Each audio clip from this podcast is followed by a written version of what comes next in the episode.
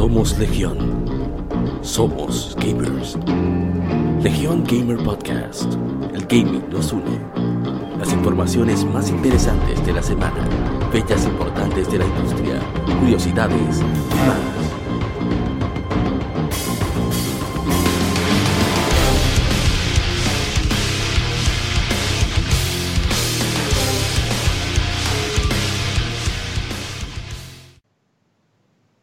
Bienvenidos amigos al episodio número 37 de Legión Gamer Podcast, el gaming nos une. Y en esta semana me acompaña mi hermano Eric Ansel. ¿Pero qué, señor Eric? Bueno, nada, después de haberme comido unos espaguetis, buenos, buenas noches primeramente. Buenas tardes, buenos días, conocer que Buenos días, buenas tardes, exacto. Buenas noches, buenas tardes, buenos días para todos los que nos escuchan y gracias al equipo de Legión Gamer Podcast y a todos nuestros integrantes eh, y nada, eh, me acabé de comer unos fritos con espagueti, bien jugosos y sabrosos, y comenzamos. Muy sabroso el tema de hoy. Ey, los tostones, ey. Tostones, eh, sí, en, en, en, neutro. Tostones, eh, ¿cómo Déjelo ahí, en español. déjelo, no, déjelo, frito, no, frito está aprobado por la, la, Real Academia de la Lengua Española. El único adjetivo que es sujeto. El frito de aquí, plátanos verdes. Sí. Sí, porque totones se pueden malinterpretar en algunos países, o sea que... Yo creo que eso nada más, yo creo que eso nada más aquí. A mí me acompaña mi hermano Eddie Moisés Arias Ishidori-san. Okay. Ah, estamos aquí a ritmo de bachata, que los vecinos claro, se pasaron toda toda la noche tranquilos, pero dijeron, hey, el vecino va a grabar un podcast, vamos todos a festejar. Sí, sí, sí es que ya, imagínense. Todo aquí bien, que viva Teodoro. A ver si se quiere unir al oh. programa también. Que viva. No, espérate, vamos a ahí.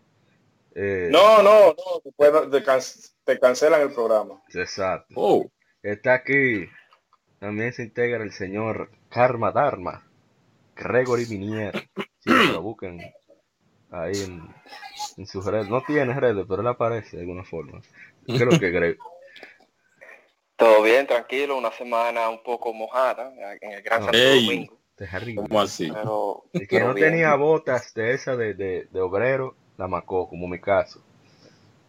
Mm, sí. Tuve que guindar los tenis, pero ¿verdad? no la frase, sino literal, para que se sequen. Eso fue terrible. No, esta semana estamos como el juego de como el juego de Pokémon que no le gustaba a IGN, demasiada agua. Sí, sí, too much water. Omega Ruby. Ah, nada, había que ponerse, ponerse sus water book, eh, boots de RPG y darle para allá que para regularmente siempre para poder pasar un sitio de agua había que ponerse un aditamiento, no sé por qué, pero ya lo sabes. Nada, Gregory, tranquilo entonces.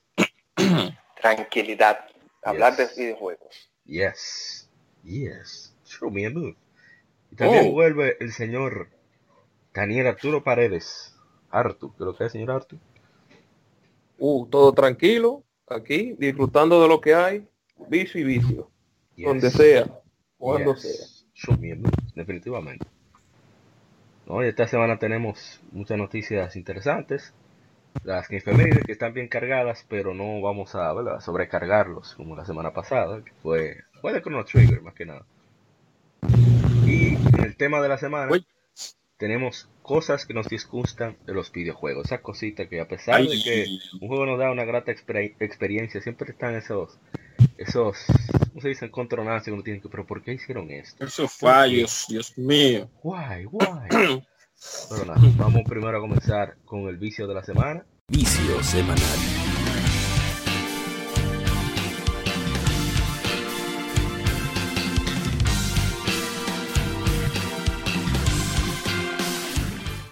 Señor Eric, ¿usted qué ha viciado esta semana? Bueno, como dijimos anteriormente, gracias al delay al reloj anterior, eh, la, no, no estoy, no pude jugar eh, Guilty Gear esta semana a nivel competitivo, dígase online por PC, pero sí agarré mi PSP y comencé a jugar la ES7. O sea que eh, voy por el tercer, el tercer jefe, pasé el segundo jefe y ahora voy con con un acompañante que es una mujer que tiene una ropa como de una de una mujer de las que bailan allá en, en el Medio Oriente de la pero, se llama? Como, No, sí, una rubia, sí, la, la, que tiene la que tiene un, un arco, eh, okay, ya, ya. no, no, que para, eh, para yo, el pedacito. Para yo estar seguro dónde, pero no, no, ya no preguntar más. El pedacito, el peda, es, no, no, no, el, tú te vas a recordar el bendito pedacito donde está la bendita mosca del diañe, esa que broma más que el carajo, esa mosca del diañe sin broma, que pero bueno. Hicimos un streaming de ahí se ven su aniversario, si quieren ver cómo casi me meten la mano, denle ahí para que se ríen un ching, que es súper interesante el juego, súper entretenido. Sí, la, el juego de verdad que sí, que yo estaba un poco escéptico, porque yo soy purista, al igual que mi querido amigo Eddie Moisés, eh, Ishidori San, pero eh, veo que está cogiendo camino, sí. No, no, falla. Está cogiendo camino.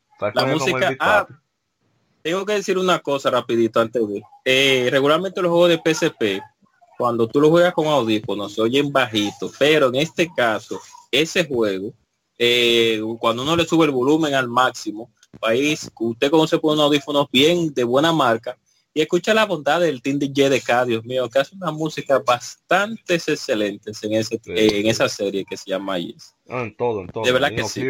por igual. Ah, Legend Heroes también. Ah, ok, son los primeros. Falcon Sound Team es el primer, eh, son los primeros compositores dedicados a un videojuego que existen en cualquier empresa de videojuegos. O sea, antes de Capcom Sound Team, antes del Sega Sound Team, el primero fue el de Falcon. Que esa fue herencia del maestro Yuzo Koshiro, que es el, compositor de la Streets of Rage. Vamos a hablar de eso ahorita.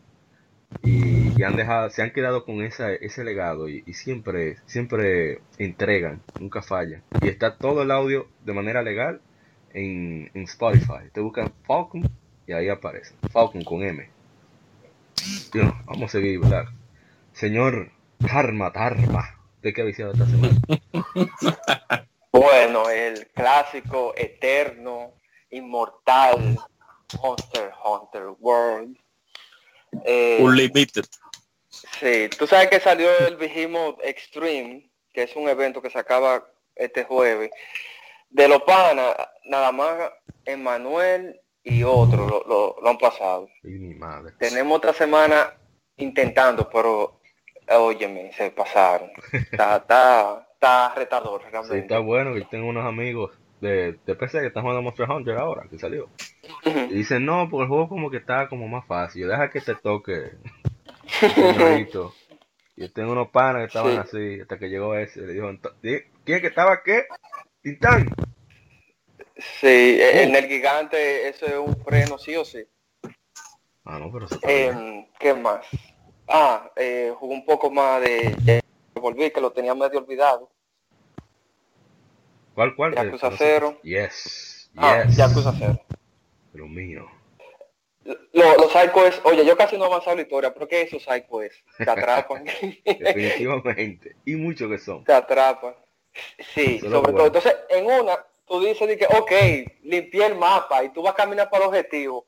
No, aquí hay otro pues Bueno, vamos a hacerlo. Hay un, hay un objeto, ahorita te diré cómo se llama porque no recuerdo, que te dice dónde están, para que tú no tengas que estar rumbeando por ahí, perdido. Ah, te sale un, un signo de admiración en el mapa, para que tú no, no te vuelvas loco. Ah, pues parece creo que yo lo tengo, porque en el mapa a veces me salen los numeración. O no sé si es cuando tú hablas primero con la persona y se queda ahí. Después parece que si tú lo tienes pendiente, parece ah, yo creo que fue eso. Bueno, pero ahorita resolvemos eso. Te apuro. Yo también lo estoy uh Y mi hermano Artu, Artu, ¿qué te estaba diciendo? Te dijo que estaba jugando. Oh. Oh.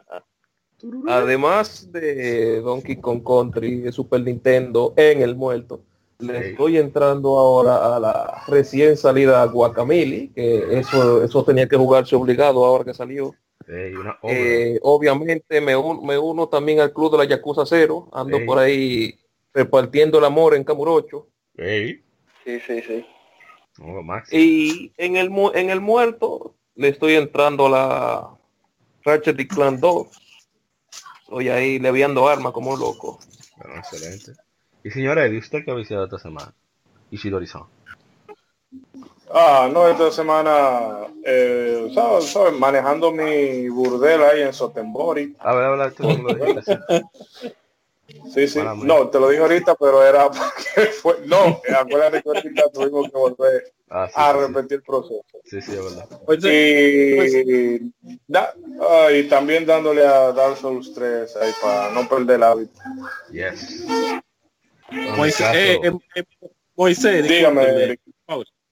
Eso de realmente administrar el burdel. Es literal que uno lo hace en el juego. Eh.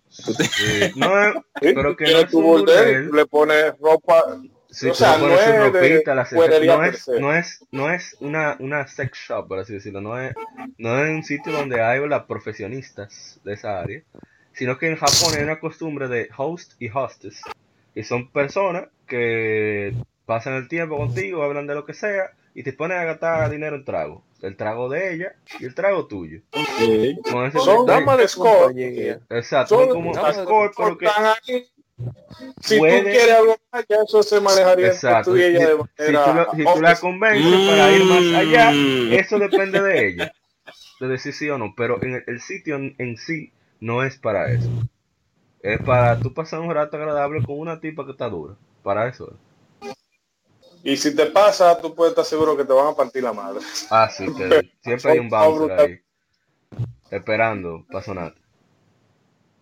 Ya, tipo ciudad colonial. Yes. Ah, pero que van a mí, a mí, ¿usted qué está viciando esta semana? Oh. Estuve oh. introduciéndome al mundo de las carreras de autos. y nunca ha sido mi fuerte, debo admitirlo. No sabía que era tan mala, pero yo creo que eso fue lo que me generó el vicio, realmente, que yo no era muy de eso y entré a, la Need for Speed y dije, bueno, yo creo que puedo. Y cuando veo que, wow, era más difícil de lo que pensé y eh, los juegos que suponen retos, siempre uno como que se envicia más de la cuenta, porque no quiere demostrar que si tú eres bueno en una Dark Souls Needs for Speed no, no puede acabar contigo. Y nada, ahí estoy eh, siendo policía, persiguiendo carros oh, y customizando, que es lo que más me gusta.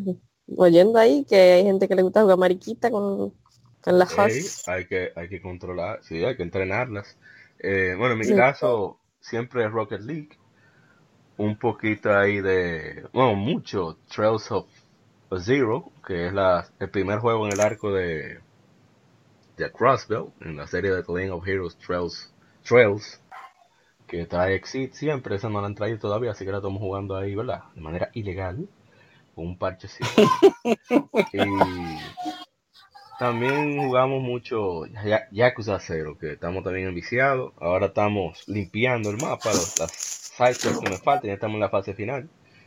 Y ay, aquellos que están bregando con sus burdeles, traten de, hacer todo el, special training, que tienen unos sidequests súper, súper divertidos. No voy a decir eso para no causar spoiler. Yo me he reído muchísimo con, con lo que pasa ahí. Y Oye, ya está subiendo ahí y hay noticias sobre eso ahorita más adelante. Y ya creo que pasar ahora. La niña, que va a ser la niña bonita de Sega en Occidente ahora, fácilmente. Sí, sí, ya Nagoshi dijo que, que están sorprendidos con la venta, o sea, está casi llegando a nivel de Japón, aquí en Occidente. Eso es algo inesperado completamente. Bueno, vamos ahora a pasar al Game Informe. Game Informe las informaciones más interesantes de la semana.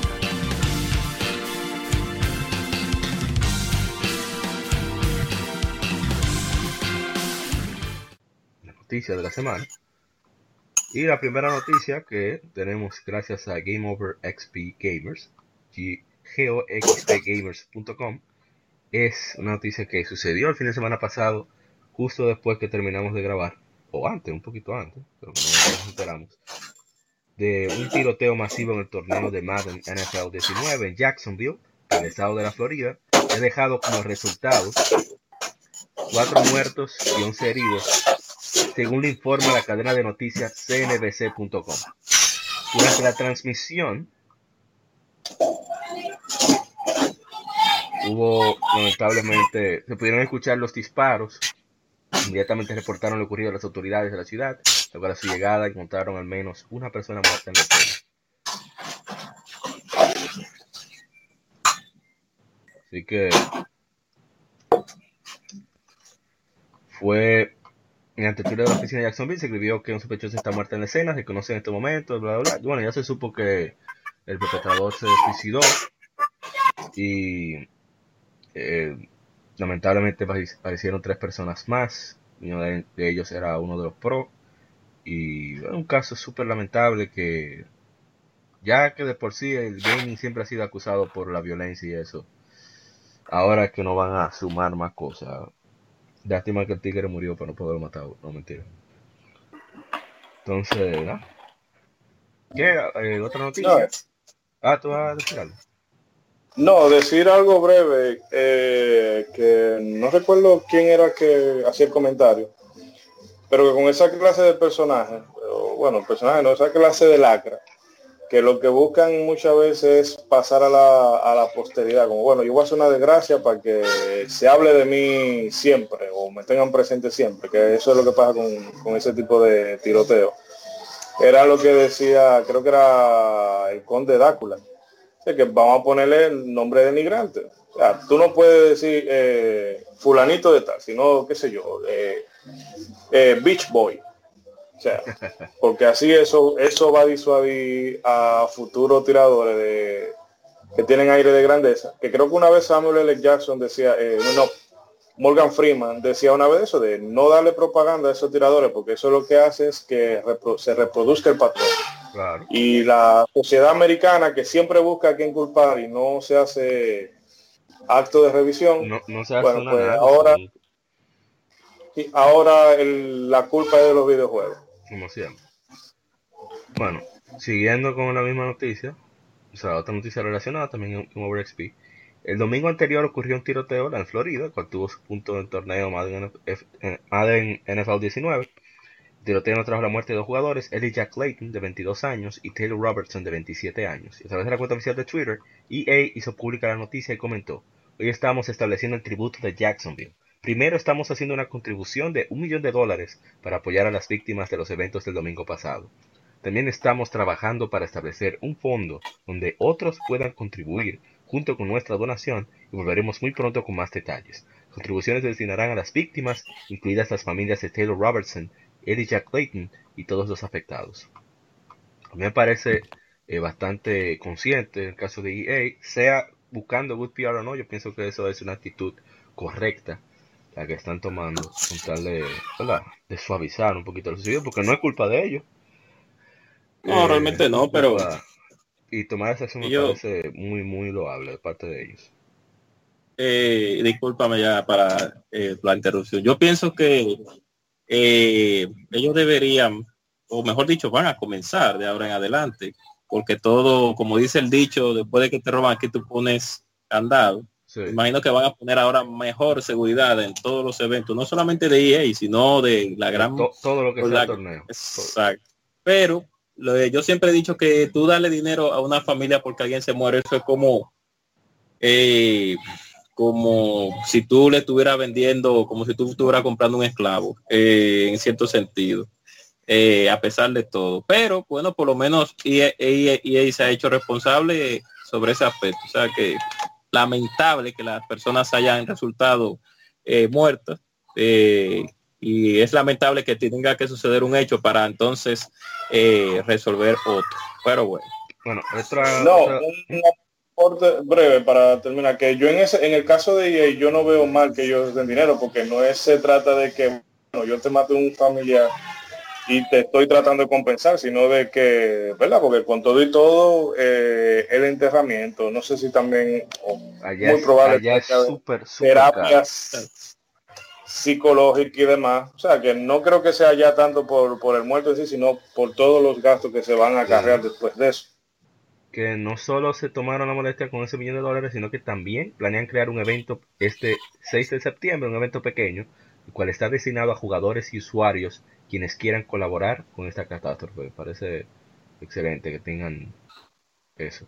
Ellos dicen también que la serie Madden NFL Championship Series volverá. Nos encanta este juego y esta comunidad y estamos seguros de que volveremos más fuertes a medida que avanzamos en la construcción de Madden competitivo juntos. Hashtag We Are Madden. Me parece bien. Lo que sí insisto que, que eso lo discutí con un, un amigo, eh, mi hermano Luis Franjul, que es una cosa extraña. O sea, aquí cualquier evento, el primero que tú ves es un, un molleto en, las entradas y salidas. Todos lados. Molleto le decimos así a, a, la persona. Claro, como somos el moreno de la entrada. El, equipo, el equipo de seguridad. Sí, un equipo, de seguridad de que mire monstruo, ¿de dónde va? Y su chequeo, por ejemplo, en Game Over Tournament 2018, había un chequeo para armas, o sea, un detector. Así que no, no entiendo. Armas blancas, armas normal, armas arma de fuego, el consumo de estupefacientes, eso es algo normal. Su tigre de, ciudad, perdón, su tigre de seguridad, dando su vuelta, siempre de cuando en cuando, chequeando todo. Entonces, no entiendo por qué, eh, viendo todo el historial que, se ha visto en, en, eventos donde hay muchas personas ya en Estados Unidos, no consideran siempre dentro de los gastos del evento cubrir la seguridad. No lo entiendo, pero nada. Ojalá y que sea lamentable que, requieran de cuatro vidas para tomar una decisión sensata como este cuidar a los participantes. Pero nada. Ya, ya pasó, ¿qué se va a hacer? creo que vamos a pasar a noticias más, más de gaming. Eh, o sea, más de juego, mejor dicho en sí. Eh, los juegos del Gold de Xbox Live han sido anunciados y como siempre los miembros de Xbox One recibirán cuatro títulos, mientras que los de 360, dos. Primero de septiembre los miembros Gold podrán descargar los juegos Prison Architect para Xbox One y Lego Star Wars 3 para la plataforma Xbox 360. Mientras que para el 16 de septiembre los miembros podrán descargar LifeLock para Xbox One y Sega Vintage Collection Monster World hasta el 30 de septiembre. Miembros de Code en Xbox One todavía tienen algunos días para poder descargar los, los juegos restantes para el mes de agosto. Así que eh, todavía tienen tiempo. Pueden descargar Forza Horizon 2 y Disney Epic Mickey 2, The Power of 2, que están disponibles. Ah, bueno, ya pasó, el 31 de agosto. For Honor seguirá disponible hasta el 15 de septiembre. Esa vaina la va a matar en la sopa. ya lo, ya lo regaló dos veces en PC yo entendí ese botezo como otra cosa, fue como una puya, pero no está bien. Ay, perdón, me quedé dormido. ¿Cuánto tiempo ha pasado? oh, oh. Bueno, siguiendo con otra noticia, eh, lo que es relacionado también, los juegos del PlayStation Plus, eh, que los cuales estarán eh, Destiny 2 y God of War 3 para PlayStation 4. Así que... Bueno, ya Destiny 2 está disponible desde hace días. Ya yo lo descargué, lo tengo ahí para probarlo. Mm, y mm. eh, sobre tú sabes buscando. Lo DLC. lo DLC. Eso es lo que ellos quieren, que tú te quieras comprar los DLC. Lo que ellos no saben es que a mí no me interesa. Después que yo le den leña el juego, ya salgo de él. Así que no hay problema. YouTube Edition. Los juegos de oh. PlayStation 3 de septiembre eh, son Another World 20th Anniversary Edition y QB Director's Cut. De PlayStation Vita Sparkle 2 y Fall Play. Así que ya antes del Prox, creo que ya este martes lo quitan. Eh, algunos de los que de agosto, ¿sí? para que cuando nos escuchen, si les da tiempo, lo descarguen. Mafia 3 y Dead by Daylight. Así que. Ay, Dios mío. Dense rápido, todavía no los tenga. Y bueno, vamos a la. Vamos rápido a la siguiente. Sí, sí, sí, vamos a ver de una vez. Claro. Vuelve, después de 24 años de ausencia, Streets of Rage. Uy. ellos anunciaron eh, Streets of Rage 4, desarrollados por Lizard Cube, Car Crush Games y Dotemu. A Dotemu le tengo algo de confianza porque ellos fueron quienes adaptaron las Is más eh, clásicas para consolas modernas y, móviles, incluyendo Is Origin. Ellos fueron que la portearon a, Vita y a PlayStation 4. Así que es, oficial la cuarta entrega. En el trailer mostraron eh, esa tarde.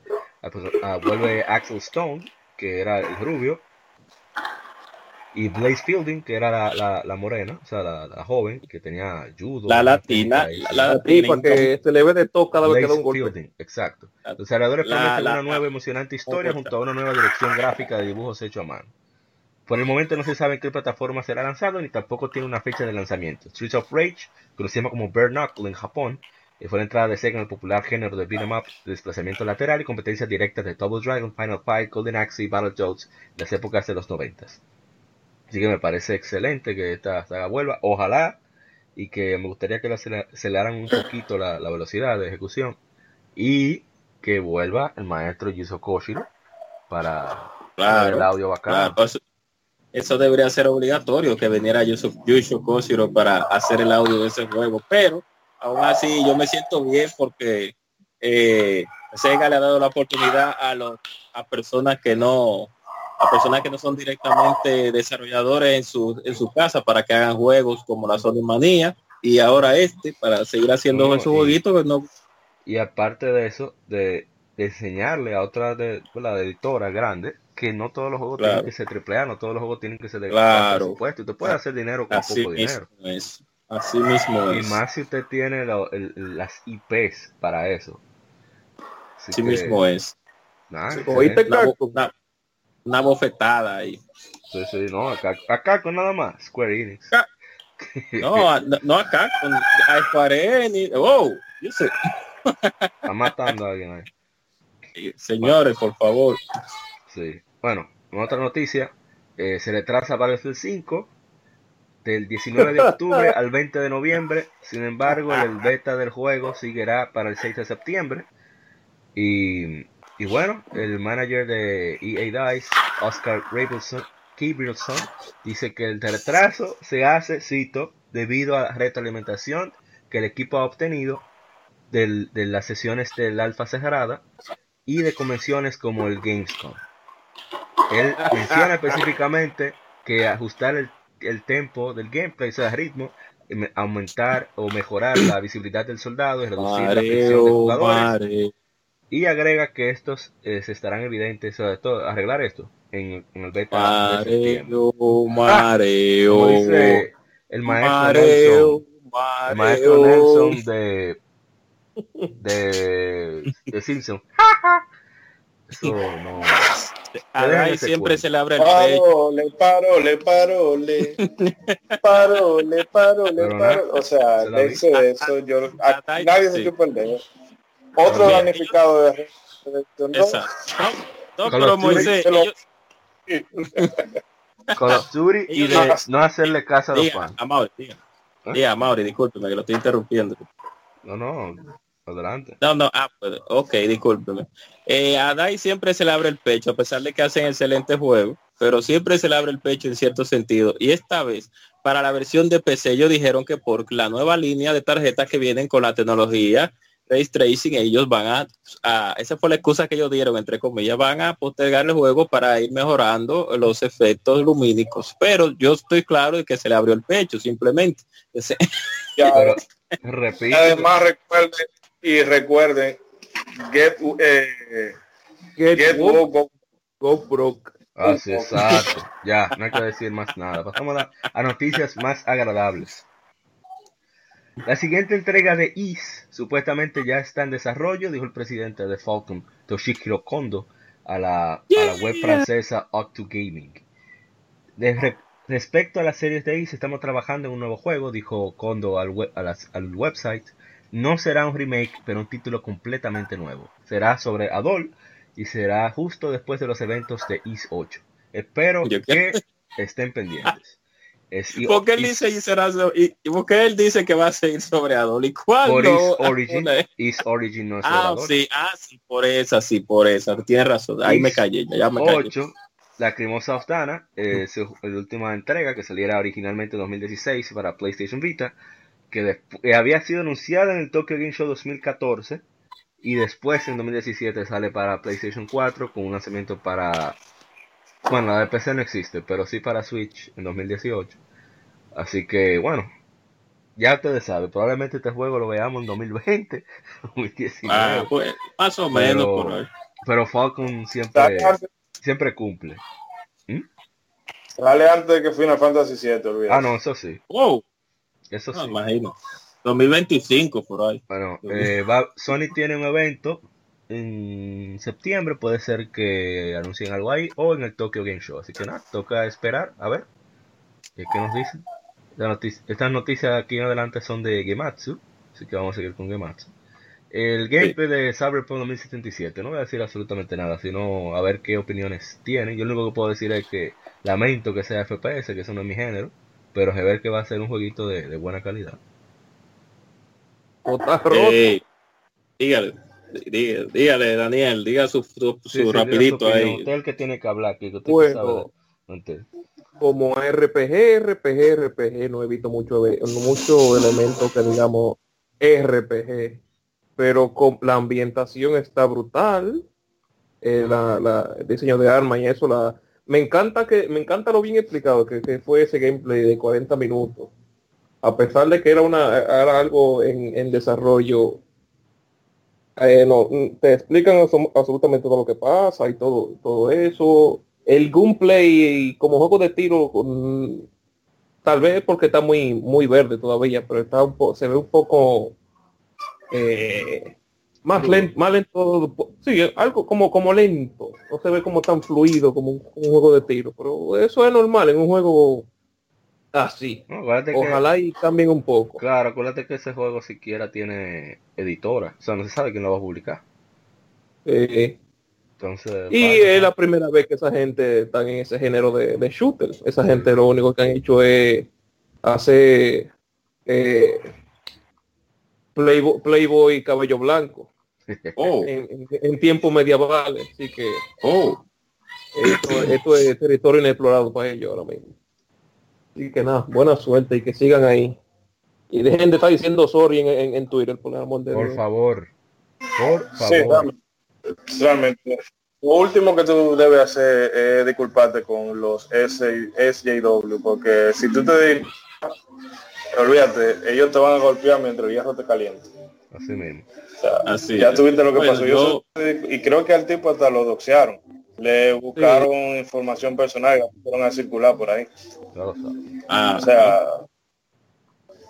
pero eh, breve, yo realmente, eh, o sea, como en la ambientación y la presentación de, de la historia y eso, como, como te detallaban la misión, se vio chulo, pero es que realmente a mí eh, o sea, y más que si un, shooter, o sea, como de un 10, 15 horas yo te lo puedo pasar, pero un juego de esa característica que parece que va a ser de tú meterle horas y horas, no, no me veo dedicándole tiempo.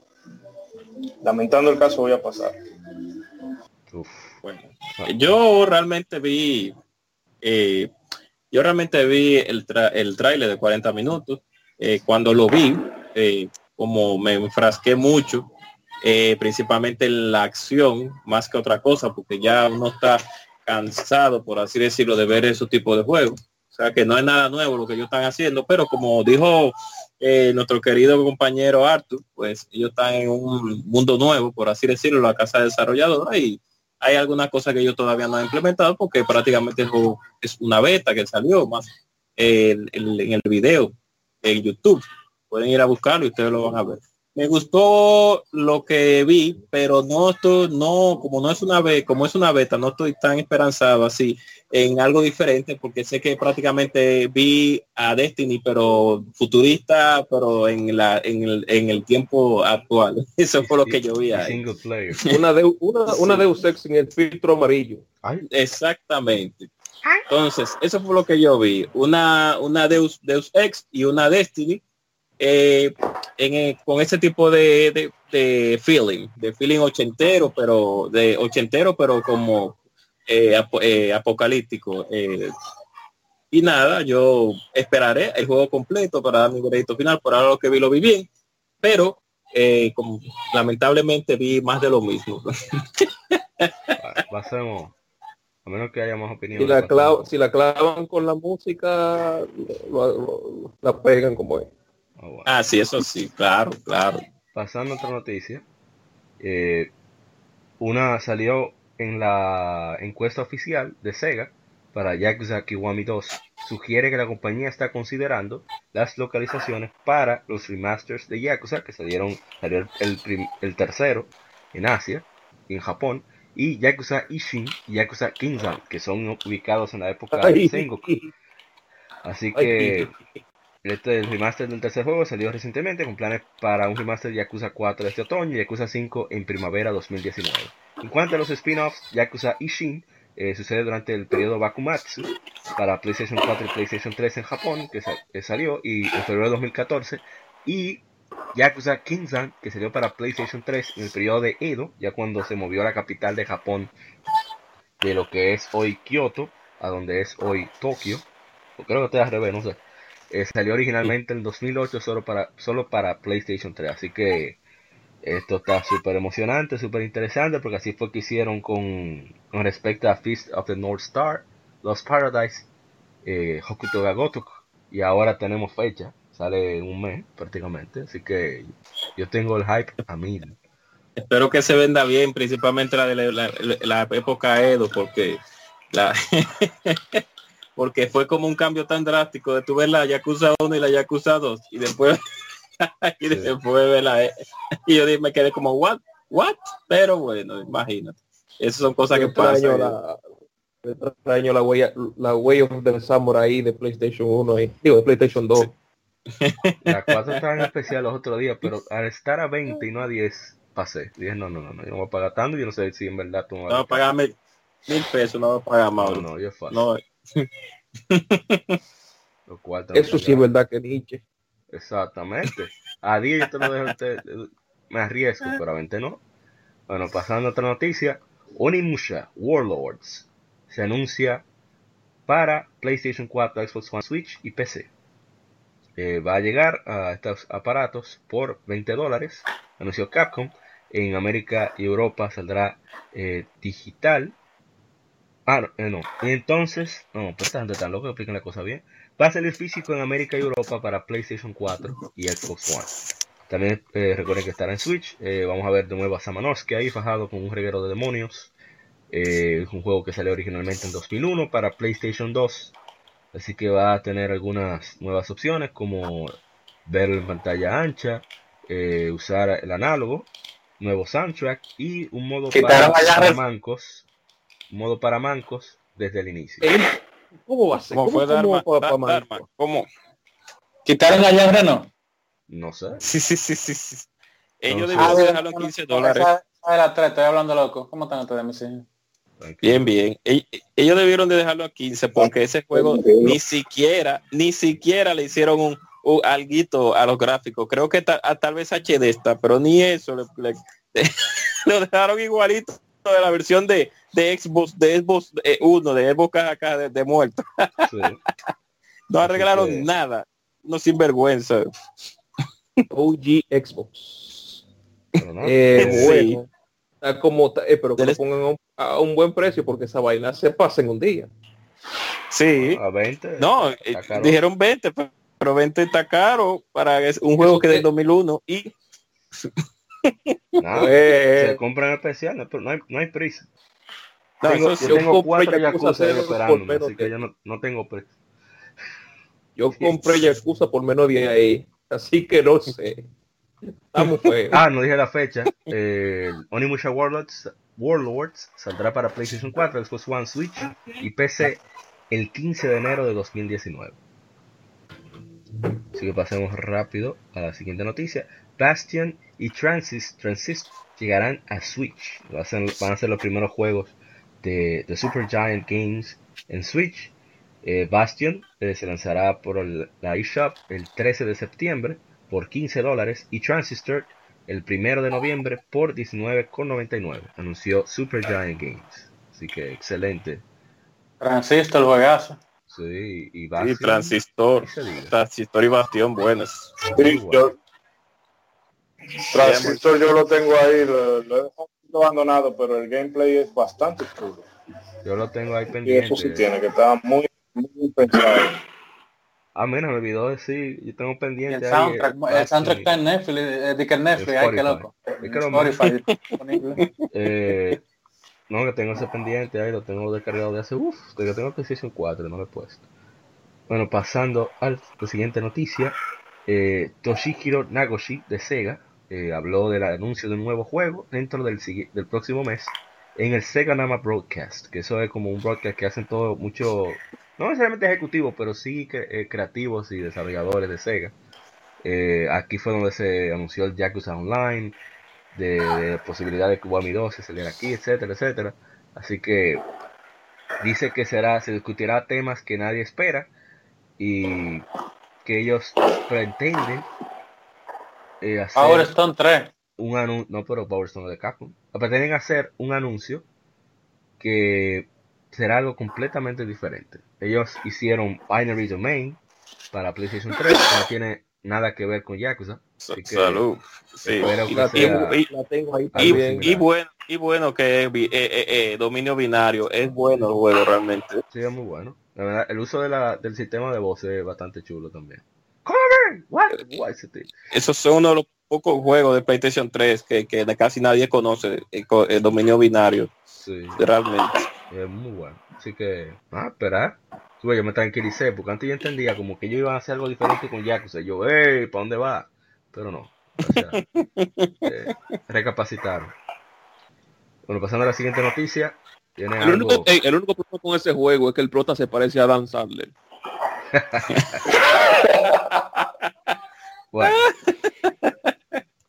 Dejando a lanzarle de lado, Square Enix y Tencent han anunciado la formación de nuestra, estra- una alianza estratégica que resultará en el establecimiento de una compañía eh, conjunta y co-desarrollando títulos AAA basados en nuevas inte- eh, propiedades intelectuales, eh, la perdón, licencia de propiedades actuales y más.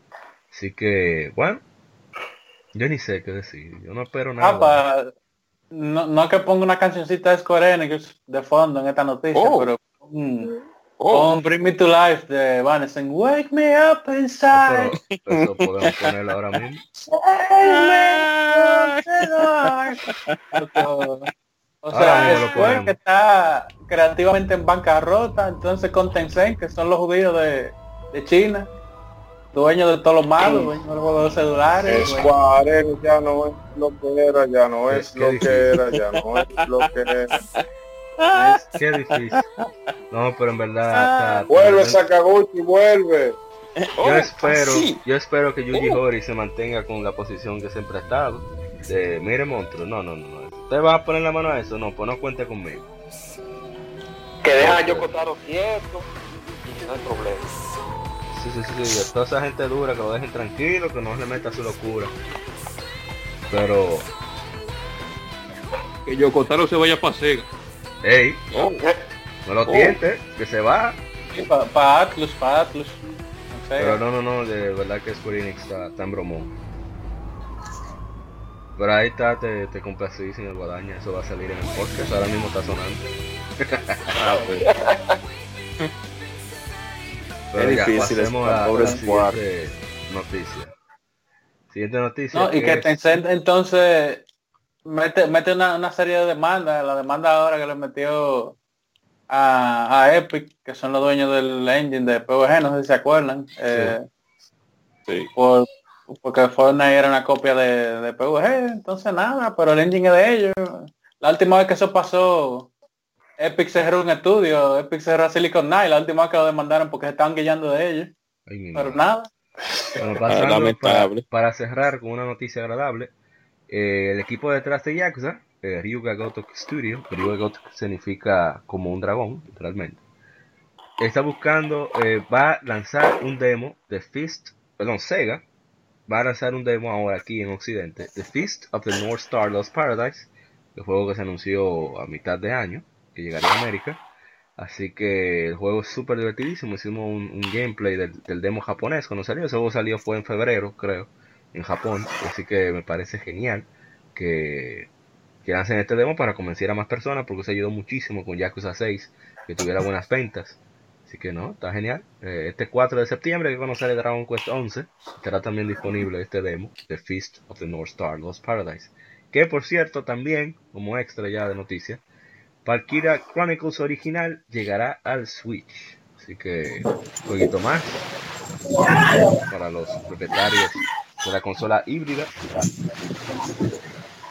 Moisés creo que jugó Valkyrie, Valkyrie Chronicle. Moisés, usted lo llegó a jugar una versión de esa, ¿no es verdad? Sí, yo la, la llegué a jugar. Sí, ¿me escuchan? Sí, Sí, claro. ¿Me oye? sí, sí. Sí, claro que sí. No, no, que sí, yo la llegué a jugar. Yo lo que a mí me da un, eh, vamos a decir, me resulta gracioso es que mucha gente que despreciaban juegos nichos así como el Valkyria o incluso el IS, ahora que llegan a Switch, esas son las mejores versiones de esos juegos. Ay, Me encanta, me encanta, me encanta la experiencia. ¡Llévatelo, cool! Hola, que eso pueden pedir copyright Que lo- que a pasar a... Y que los usuarios de ciertas consolas son unos hipócritas. Vamos a, la- a pasar a la Game Efeméride. Yo, yo creo que si vende, bueno para la franquicia. Ay, Dios mío. No, no, Ey, no, porque yo me alegro que llegue, o sea, ojalá llegue hasta calculadora Casio, pero lo que a mí me dice, Oh. que esta gente, eh, ah, no, sí, pero es que eso, Valkyria Crónica, ah, sí, se ve como va, pero no, eso es nicho. Y es, ah, no, esa serie se ve como que de segunda línea. Y ahora, claro, llega la versión de Switch y esas son las mejores versiones. Ay, mi madre. esa gente que criticaba, no para todos. Vamos a la Game Efeméride de una vez, por favor. que Ya está bueno. Game. Aniversarios de juegos y consolas.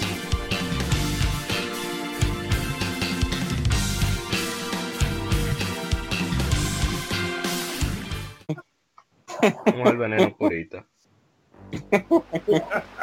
Está de aniversario, cumplió 16 años. Ay, ay, Super Mario Sunshine. ay. Es un juego de plataformas y aventuras Mm. que saliera para el Nintendo GameCube. Desarrollado, ¿verdad? Obviamente por Nintendo. Eh, es el segundo tres plataformas 3D en la serie de Super Mario. Y eh, obviamente está después de Super Mario 64. El juego sucede en la isla tropical Delfino, donde Mario, Toadsworth y la princesa Peach, así como cinco Toads, se van de vacaciones. Villano parecido a Mario, conocido como Shadow Mario, vandaliza la isla con graffiti y Mario es acusado por el desastre. Mario es ordenado a limpiar Isla Delfino usando un aparato llamado Flash Liquidizer Ultra 1000 Device o Flood, mientras intenta salvar a la princesa Peach de Shadow Mario. Aquí es la primera aparición de Bowser Jr., que es particularmente uno de mis personajes favoritos. Super Mario Sunshine recibió clamor por la crítica, con analistas elogiando los gráficos del juego, la variedad de movimientos de Mario y la adición de Flood como una mecánica, aunque algunos críticos se quejaron del control de la cámara. El juego vendió más de 5 millones de copias para 2006 y es el tercer título mejor vendido para GameCube. Fue relanzado como Player's Choice en 2003. Ahí está, Super Mario Sunshine. A mí me encanta. Muy buenos, muy bueno. Difícil como el carajo, pero muy bueno. Sí, A mí lo único que no me gustó de ese, de esa, de esa, de ese Mario es que Mario no golpea, sino que todo es con el cañón de agua. Sí, Pero después de ahí, es un juego muy bonito, muy bonito ese juego visualmente. Eh, Nos los botones. Claro. Y eh, uno ve la- el poder crudo que tenía el Nintendo GameCube, que era una consola bastante poderosa, pero no le sacaron el jugo muchas veces y no veía lo que la, podía ofrecer la consola de verdad. Eh, cuando uno veía el apartado gráfico, uno decía, no, pero esta gente se pusieron la pila con respecto al, al hardware. al hardware". Sí. Y de verdad que sí, muy, muy bonito Esa- esa agua muy desafiante. Eh, y muy, No, tra- eso- muy de- Eso iba a decir, ese efecto de agua muy brutal. Sí, sí, sí. Lo- Los, modelos de los personajes, la, lo- la textura de los mapas no tanto, pero los modelos de los personajes, la, la Mario Sunshine es junto con la Wind Waker de los juegos que le hacen remake y nada más hay que subirle la- los gráficos HD porque eh, la, la gráfica se mantiene. Eh, Bueno, el hermano Lewis Castillo de Gamers RD nos dice de mis favoritos. Y Félix González nos dice en Instagram, infravalorado, infravalorado como el solo. ¿Será por difícil? De verdad, mucha gente no le gusta. sí, sí. Yo en estos días no fue que dije que esa era la mili de la, de la Mario.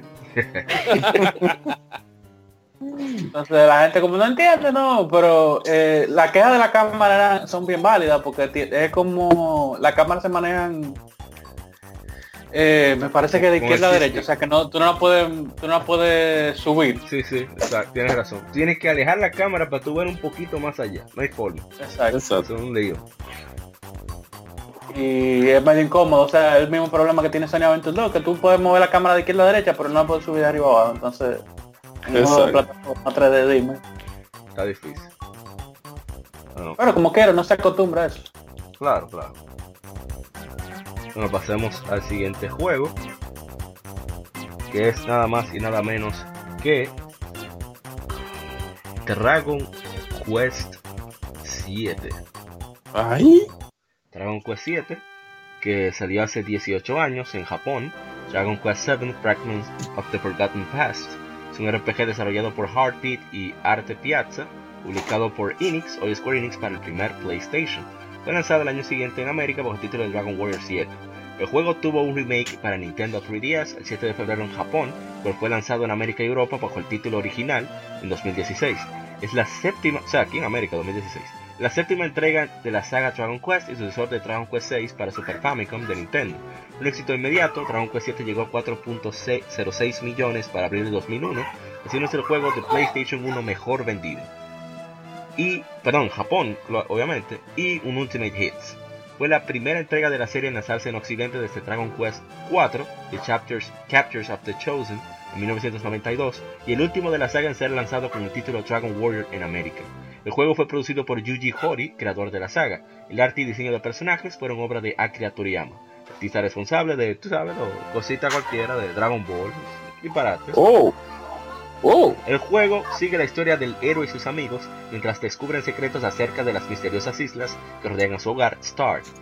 A través de unas ruinas antiguas son transportados al pasado de varias islas y deben derrotar el mal en cada nueva locación. Las mecánicas del juego son cambiadas radicalmente de anteriores de la saga, aunque un sistema de clases extenso permite a los jugadores customizar a sus personajes.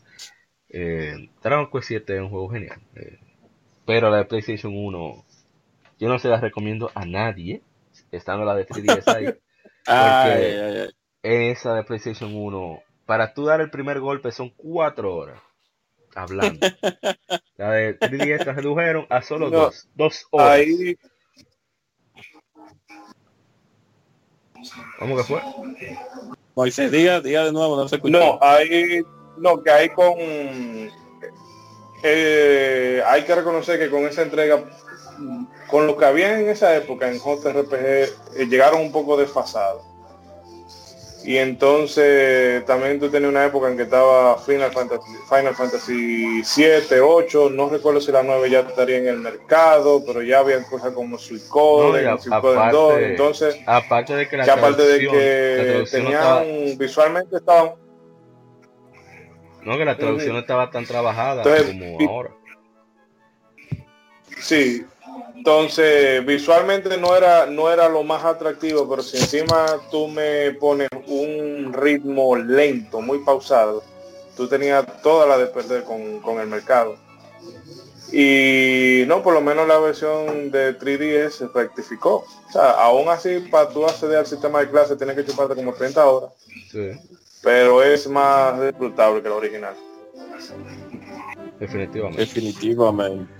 Una cosa que sí tengo que quejarme, y voy a ponerlo ahora que cambie de audio, voy a poner ahora lo de 3DS japonés, es que para nosotros aquí en América, eh, quien nos trajo Dragon Quest 7 para 3DS fue Nintendo, pues se agradece.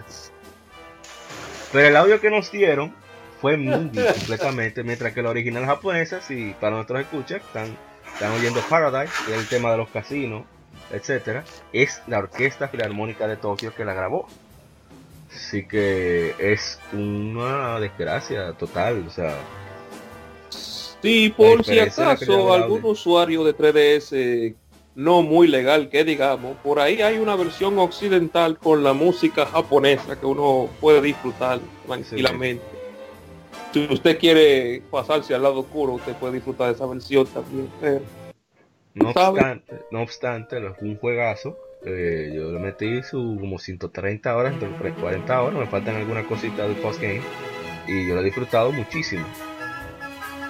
Y la verdad que es un juego maravilloso con unas mini historias de las mejores sidequests que yo he jugado jamás, lo tiene Dragon Quest 7. Eh, hablando de mini historias que me han afectado emocionalmente y yo soy una persona que no tiende a jugar por, por historia. Pero como Yuji Hori maneja ese guion, no hay. Por eso digo que que Chrono Cross nunca podrá ser secuela de Chrono Trigger porque no está Yuji Horii ahí. No hay forma. Oh, oh, oh. Él es el genio, él fue el cerebro de Chrono Trigger, el cerebro de Dragon Quest. Tipo, no hay forma. Eh, ¿Alguien más ha jugado Dragon Quest 7 o pasamos a otro? ahora mismo eh, me quedé atrabancado justamente en el dungeon antes de conseguir los los jobs ahí. Tengo que agarrar y ponerme y, darle a eso. De verdad vale la pena. Bueno, pasamos al siguiente juego, que es nada más y nada menos que, y de esto yo creo que no vamos a hablar mucho porque ya hablamos suficiente la otra vez. Se trata de F-Zero GX. Salió hace 15 años en América. Es un juego de carreras futurista desarrollado por Amusement Vision de Sega, publicado por Nintendo para Nintendo GameCube El juego corre en una versión mejorada del engine de Super Monkey Ball. F-Zero AX, la contraparte arcade de GX, usa el Triforce Arcade System Board, concebido de una alianza de negocios entre Nintendo, Namco, ahora Bandai Namco, y Sega. Publicado por Sega, fue lanzado junto a GX. F-Zero GX, el sucesor de F-Zero X, continúa con el estilo de alta velocidad de buena dificultad de la serie, manteniendo el gameplay básico y sistema de control del juego de Nintendo 64. Un fuerte énfasis en la memorización de pistas ayuda a completar el juego. GX introduce un elemento de modo historia donde el jugador asume el rol del piloto de F-Zero Captain Falcon a través de nueve capítulos mientras completa varias misiones. F-Zero GX y AX fue la primera colaboración significativa entre Nintendo y Sega. GX fue bien recibido por los críticos por sus visuales, acción intensa, alta sensación de velocidad y diseño de, pistas. Las quejas se centraron en que su dificultad puede alienar a algunos jugadores. ¿Alguno? ¿Alguno? Bueno, el que, el que quería guayar su yuca y la tuvo que guayar. Si no le gustaba, que se vaya. No, yo, te iba a decir que en los nueve capítulos que, que tú dijiste, los nueve capítulos de la historia, pero los nueve capítulos que le dan piña a Capitán Falcon, porque mira. yo duré como tres días para la parte del Samurai Goro y esa era la segunda parte, la, la segunda misión. No, pero yo no hice, yo no hice stream porque iba a pasar vergüenza. Yo no, no, eh, yo no voy a jugar eso. Sé que ay, ay. stream. Dato curioso es que la, la, la F0GX dentro de los archivos del juego están todas las pistas de la FG, F0 AX de, de arcade. Sí. No se puede, no, se pueden, eh, que tengo entendido que de forma normal no se pueden acceder a ella. Yo eh, recuerdo, recuerdo, también que la, la, AX tiene un slot para el memory card de GameCube para poder para tú llevar tu vehículo, tu, tu opciones, etcétera, etcétera. Que, logré, es que yo también a jugar con ella. Yo estaba pensando de, en, en cobrártelo como DLC. no, yo quería que tú gastaras tu dinerito ahí en el arcade. Bueno, eh, eso es una cosa que pasa mucho con varios juegos, que lo, lo arreglan los piratas, como dijo Arturo. Sí. Eh, que ustedes saben que al final del día no todo lo de la piratería es robar. También hay gente que lo hace por la ciencia. Claro, Una, una vaina, una, una cosa es piratería que es acceder al juego de forma ilegal, otra cosa es ya el, modding, que ya es tener acceso a los archivos del juego y modificarlo. Hay bueno, eso es posible en PC, pero tú sabes que para 10 hay que... Ah, eso también se puede en consola. La vaina es si tú puedes traer la ROM y otra vez meterla otra vez, tú pudes jugar el juego perfectamente. Eh, José, la consola original. José Carlos Alvarado Dupont nos escribe en Facebook. Modo historia like. Ojalá que, que en Switch saquen todo, o sea, la versión de GameCube con, con los pistas de AX. Óyeme, eso no hay que pensarlo mucho. Upscaling, 720p, para que quede ahí 60 cuadros por segundo, meterle la pista de X, ya, éxito. Y venderlo barato. Y Ah, sí, ponerlo baratongo, porque esa es la otra cosa. Que, ponerlo barato. Eh, y un, hay un, un, buen modo online ahí. Un modo online, exacto. No, y, y, probar a ver si el público lo agrada, porque eh, F0 es un, eh, ha sido una saga que a la gente le ha gustado, pero es un juego nicho, como dicen ustedes. o sea, no todo el mundo compra ese tipo de juegos. O sea, eh, ah, pero es, lamentable. Y es ah, lamentable. medio, medio mundo usando a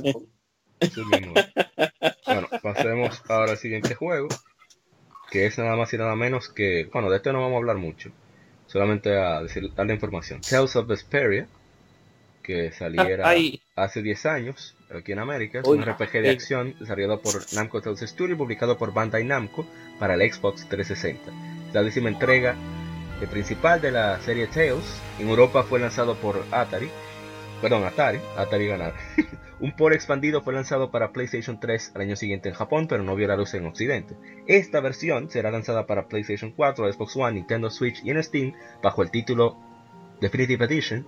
El gameplay es similar a la Tales previos, mostrando una nueva versión del conocido Linear Motion Battle System, así como introduciendo nuevos elementos como tableros de puntuación online. Historia sucede en un mundo de Terca, el mundo de Terca Lumireis, que usa una fuente de energía llamada Blastia para todas sus necesidades, incluyendo crear barreras de protección alrededor de sus ciudades. La historia se enfoca en Yuri Lowell, un ex soldado imperial que forma un gremio llamado Brave Vesperia para ayudar a, una noble llamada Stell que se encuentra en una misión.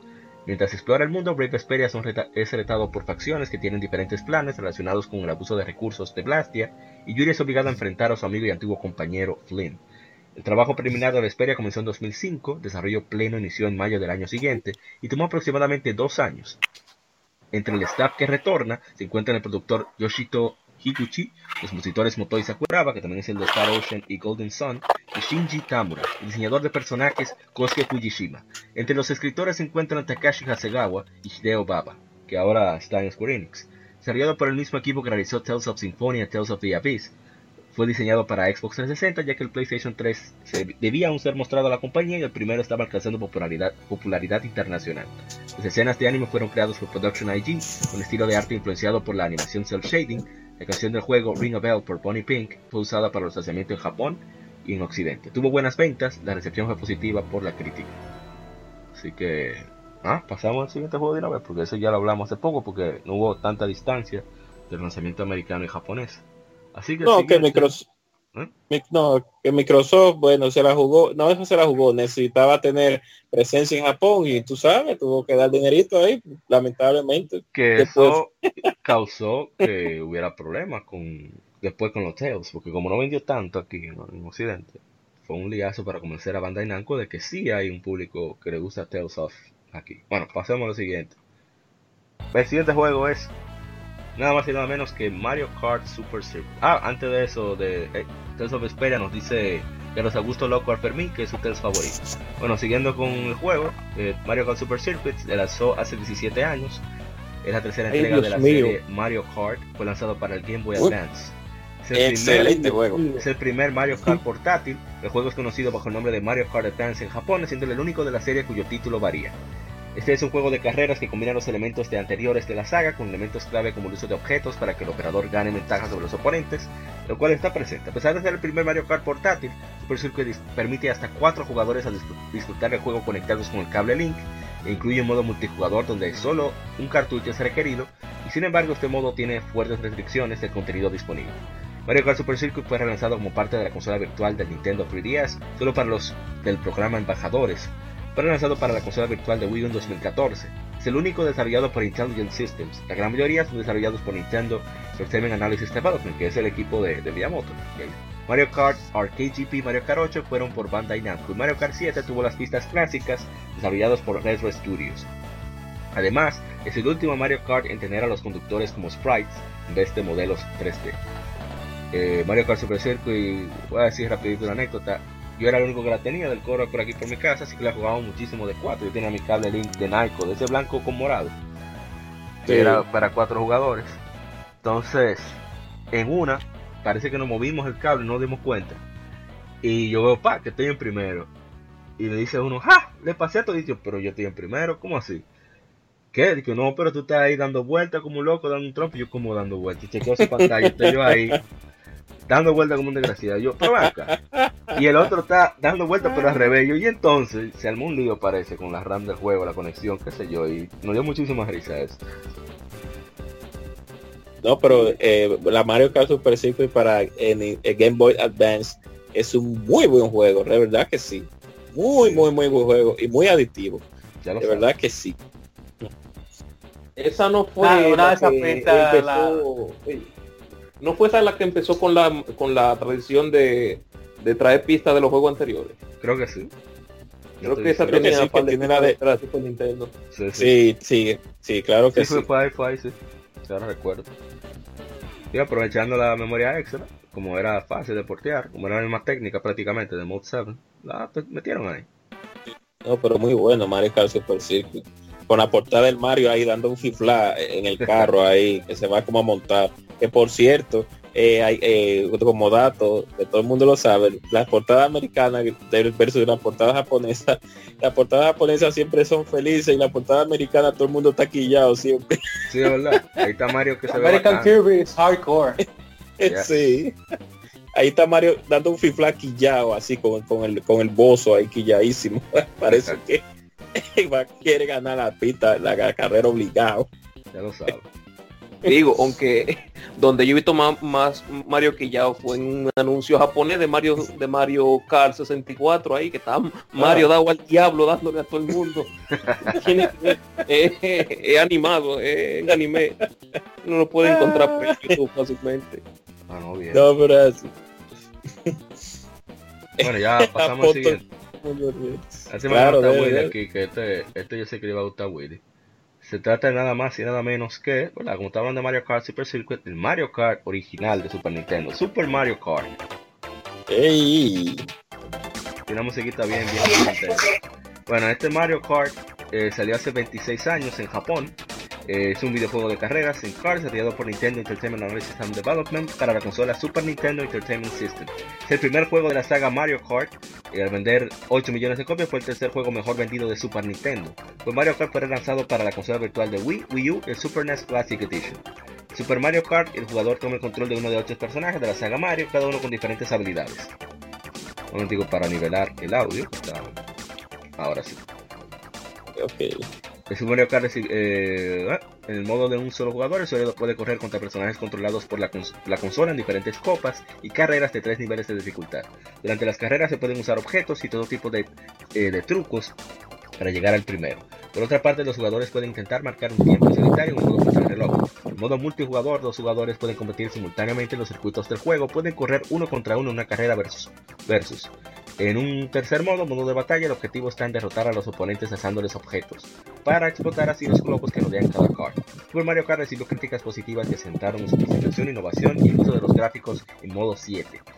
Diversas publicaciones como Edge, IGN y GameSpot lo han clasificado como uno de los mejores juegos de la historia, mientras que el libro Guinness eh, de récords mundiales lo calificó como uno de los mejores juegos para consolas de sobremesa. A menudo se atribuye la creación del subgénero de las carreras de cards en los videojuegos, lo que llevó a otros desarrolladores a intentar repetir el éxito.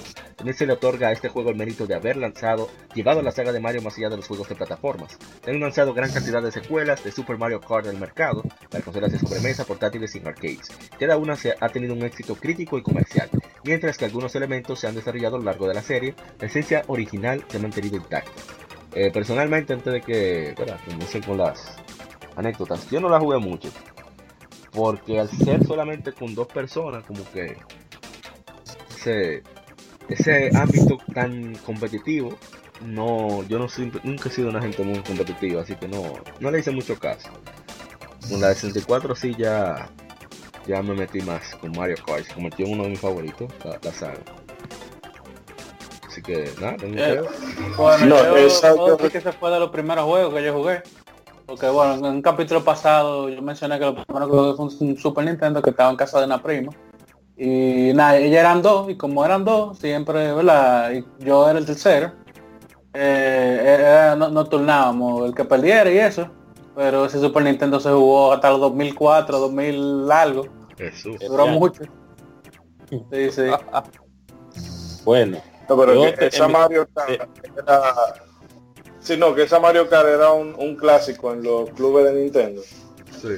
Y no había una cosa más humillante que tú estuvieras jugando y llegar en último lugar, porque siempre iba a haber chamaquitos o el coro de chamaquitos que estaban atrás de ti para recordarte de octavo. la dignidad que tú perdías llegando en último lugar en Mario Kart, tú no, no la recuperaba ni ganando el Fórmula 1 de la vida real.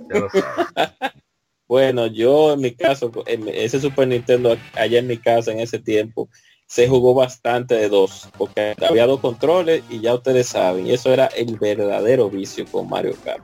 Que por cierto, la portada de esa Mario Kart, ahí sí Mario se está riendo, ahí todo el mundo casi está riendo, menos Koopa o Bowser, como lo llamo.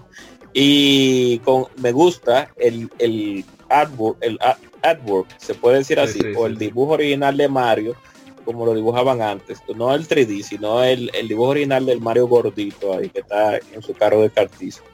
Eh, muy bueno, de verdad ese juego Nintendo parece que no sé a quién se le ocurrió la idea de decir vamos a tener un juego de cartismo con los personajes de Mario, así como en Smash Bros. Ellos como que la pegan así de un momento a otro y a la gente le gustó. Eh, ¿Cómo se dice? Creo que fue Takashi Tezuka con, con Miyamoto que ellos jugando con, lo que se logró con el Zero, dijeron, pero vamos a hacer un jueguito que se pueda jugar de dos, porque el Zero a la velocidad que tenía, el, el Super no podía procesar, dividir la pantalla. Entonces ellos comenzaron a bromar, supuestamente no, no puedo decir que es con certeza que es así, pero es más o menos lo que recuerdo haber leído visto. Que ellos comenzaron a hacer el modo de batalla primero. Entonces, si el modo de batalla era divertido. A eso como que me suena. Sí, si el modo de batalla era divertido, entonces las carreras van a ser un palo. Que no, no, no había que pensar mucho. Y entonces, con los objetos, llegaron a la banana y dijeron, oh, pero si hay banana hay que meter a Donkey Kong. Metieron a Donkey Kong. pero ahí fue. Ok. Pero Sienten la- bien hoy. Cuando, Vete a cuando Donkey eso Kong era- Junior, a Donkey Kong cuando eso era Junior Donkey- metieron. Bueno, sí, sí, sí. Donkey Kong Junior. Bueno, se tiene metieron- entendido que el Donkey Kong Jr. original es el Donkey Kong actual. De, Donkey Kong sí. Country, sí. Que el, eh, ¿cómo se llama? Cranky, el, el, el clásico. Algo así, un lío Sí. así. Ahí e hicieron un lío ahí, pero nada para adelante. Sí, ya lo sabes. No, pero Mario Kart es una saga que cuando salió la 8 de Wii U, eh, nosotros duramos Ah, como o de las sea- 3 de la tarde hasta las 11 de la noche jugando. O sea, comíamos ahí, esperando. Estoy hablando de 2014 porque salió. Eso es increíble. O sea, Mario Kart definitivamente es eh, una Por saga cierto, que va a estar no lo siempre ahí. uno de los pocos de Nintendo cuando tú ganabas la gente te daba champaña, explotaba la champaña y se- Ah, sí, se la- oye, con alcohol ahí, ¿verdad? con el laquito Sí, ahí, congratulations. ¿Verdad, verdad? Bueno, ya creo que podemos pasar al siguiente, ¿verdad? Claro, claro, dele. El siguiente es nada más y nada menos que Soul Calibur 2. Ay, Soul, Kariba. Soul Calibur 2 que así Soul Calibur. Soul Calibur Soul 2 que Calibur. saliera hace Uh. 15 años en América. Originalmente se lanzó para arcades en 2002, pero aquí estamos hablando de la de consola. Es un juego de pelea desarrollado por Project Soul y publicado por Namco, ahora Bandai Namco, y la tercera entrega de la serie Soul Calibur. Sigue la historia de Soul Calibur de julio de 1998, que saliera para Dreamcast y Arcade. Se planeaba lanzarlo en el Naomi Board de Sega, pero se lanzó en Namco System 246 Arcade Board antes de ser porteado para PlayStation 2, Nintendo GameCube y Xbox. La trama del juego revuelve la legendaria espada Soul Edge, siendo quebrada en pedazos, con diferentes personajes buscando obtener todas las piezas, ya sea para poseer el arma o destruirla una vez por todas. Comparado con Soul Calibur, Soul Calibur 2 tuvo mejoras en gráficos y el mismo sistema de batalla, introdujo varios personajes nuevos así como a invitados. Un gran éxito comercial y con la crítica, tanto así que un port en alta definición Soul Calibur HD Online fue lanzado para PlayStation 3 y Xbox 360 en 2013. Eh, un juego genial, Soul Calibur 2, es de los pocos juegos de pelea al cual yo le di mucha vida. Eh, la versión bueno. de, de GameCube tenía a Link de invitado. La versión de Xbox tenía Spawn de Todd McFarlane. Y sí. la versión de Los PlayStation pobres diablos 2 de Play 2. tenían ahí que yo no sé aquí fue que No, se le es- ocurrió esa vaina. Pero nada, Bueno, a- no iban a poder meter a Crash Bandicoot, ni van a poder... es verdad, también es cierto. Ah, no, Ni- ni dice, antes de continuar con las anécdotas, el Wiman, la- el, el, el Pro Gamer, nos dice que él estaba roto ahí con Cracker. Ay, Oh. concho. Sí, sí. Y nos Oh. escriben más personas. Eh, Dígame, discúlpeme, Amaury. sí. Ah, no, no, no, está bien, deja que No, para- de terminar Ah, termine, Carlos, termine, Carlos de la Rosa nos, sí. nos comenta. El de GameCube es uno de mis juegos favoritos jamás. Eh, Ignacio Vázquez, de ese de, pana- de- de tuyo, Carmen, y de, de Guadaña, ¿no? Ajá. Ignacio dice 16 letras, dos palabras, un sentimiento, maldito nightmare. Oh, Frank Cabrera, que es el último comentario, nos dice, ¡Ti! ¡Domino! No sé qué será eso, pero no. Eh, no, ven para allá ustedes. No, eh, Eric, si usted se acuerda cuando Ronald trabajaba ahí en, en el Playpoint, sí. Se me olvidó el nombre de la tienda ahora. Playpoint. Playpoint. Eh, en esa época se le llegó a dar duro a Sol Calibur. Oh, Atento a que estaba ahí. Pero ahí. Estaba de muestra, probando. Sí, no, sí. se le dio duro, sí. No, pero yo vi cuando salió Soul Calibur, la parte 2, yo la pude ver en Fantástico de Plaza Central en ese tiempo, en la versión de arcade. Y yo me sorprendí mucho porque era un juego que traía una, o trae, mejor dicho, una, una, una sección en el cual tú creas a un personaje y vas completando misiones. Y eso que es un juego de arcade. O sea que yo me, yo me sorprendí mucho y dije, oh, pero mira que bien eso de, de, de, tú ganar, eh, como, se, como se podría decir, ganar en, los militares, rangos, rangos, haciendo misiones. Y eso fue en arcade, o sea, tú entrabas la monedita y hasta que tú perdieras, entonces tú eh, tenías que entrar otra moneda. Si tú no perdías, tú, durabas ahí, no te sabes. Entonces, Soul Calibur 2, ¿usted va a contar algo de Soul Calibur 2, señor Carmen? Eh, sí, sí. Eh, ese juego se puede decir que yo jugué todas las versiones. Como decía Eric, eh, en Plaza Central la tenían en arcade. Y yo me acuerdo que muchas veces en ese tiempo que con los amigos íbamos a la bolera y un par de veces bajamos de allá y íbamos a, a Plaza Central a jugar Soul Calibur. Una vez que iban a hacer un concierto en el Boulevard de la 27 y como que iba a llover y no fue los músicos y no hicieron nada y yo mierda ya estoy aquí nada Plaza Central Sol Calibur ese juego es lo máximo ah un detalle eh, ¿cómo que se llama el creador de Spawn? Tom Tom McFarlane Tom McFarlane el diseño del personaje. Exacto. Él creó exclusivo para consola eh, Necrit sí sí. Era un personaje como que ligaba movimientos de, todos los otros personajes, porque tenía el látigo de Ivy, a veces sacaba cosas de, de Cervantes. Y, debo decir que los trazos que ese señor hizo para los personajes, por Dios, Link se veía macho. sí, sí, realmente. Digo, el de Twilight Prince es un hombrecito, pero Link se veía bacano, eh, bacano, bacano. Con todo el cariño que le tiene a Link, ¿verdad? Pero sabemos que Link es un elfito ah. raro. Un el para eso Sí, sí, sí. Oh. En la casa los dibujos. Exacto. bueno, pasamos al siguiente juego. Dale, dale. Sí, que son muchos. Siguiente, también el señor Karma se va a playar bastante. nada más y nada menos que Metroid Prime 3 Corruption, que salió hace 11 años en América. Es un juego de aventuras en primera persona, desarrollado por Retro Studios y publicado por Nintendo para el Wii. Parte de la serie de ciencia ficción Metroid es la tercera entrega de la serie Metroid Prime, excluyendo spin-offs. La historia de Corruption sucede seis meses después de los eventos de Metroid Prime 2 Echoes. Sigue a Samus Aran mientras confronta a los piratas espaciales, quienes han lanzado un ataque a la base de la Federación Galáctica en Norion. Mientras se defienden de un asalto de los piratas, Samus y sus compañeros cazarrecompensas son infectados con Phazon por su doppelganger, Dark Samus, Después de perder contacto con los otros cazadores, la Federación envía a Samus en una misión para determinar ¿Qué es eso? ¿Qué ah, pasó? Oh, oh.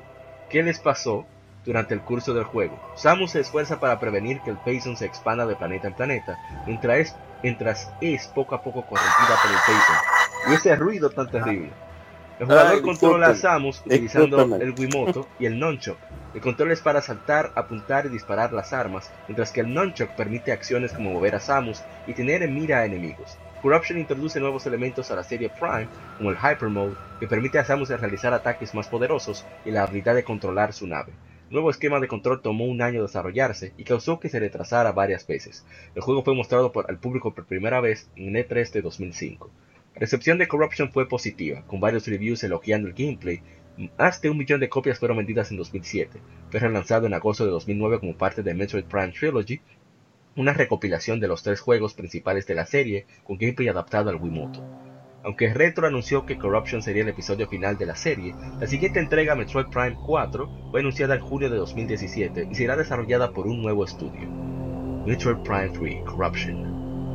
Señor Caro, los micrófonos son suyos. Bueno, ¿qué se puede decir ese juego? ese juego a mí pudo implementar bien la, el motion control del, del Wii. Pues la primera usaba el lector infrarrojo para apuntar, que para mí no hay nada que supere eso.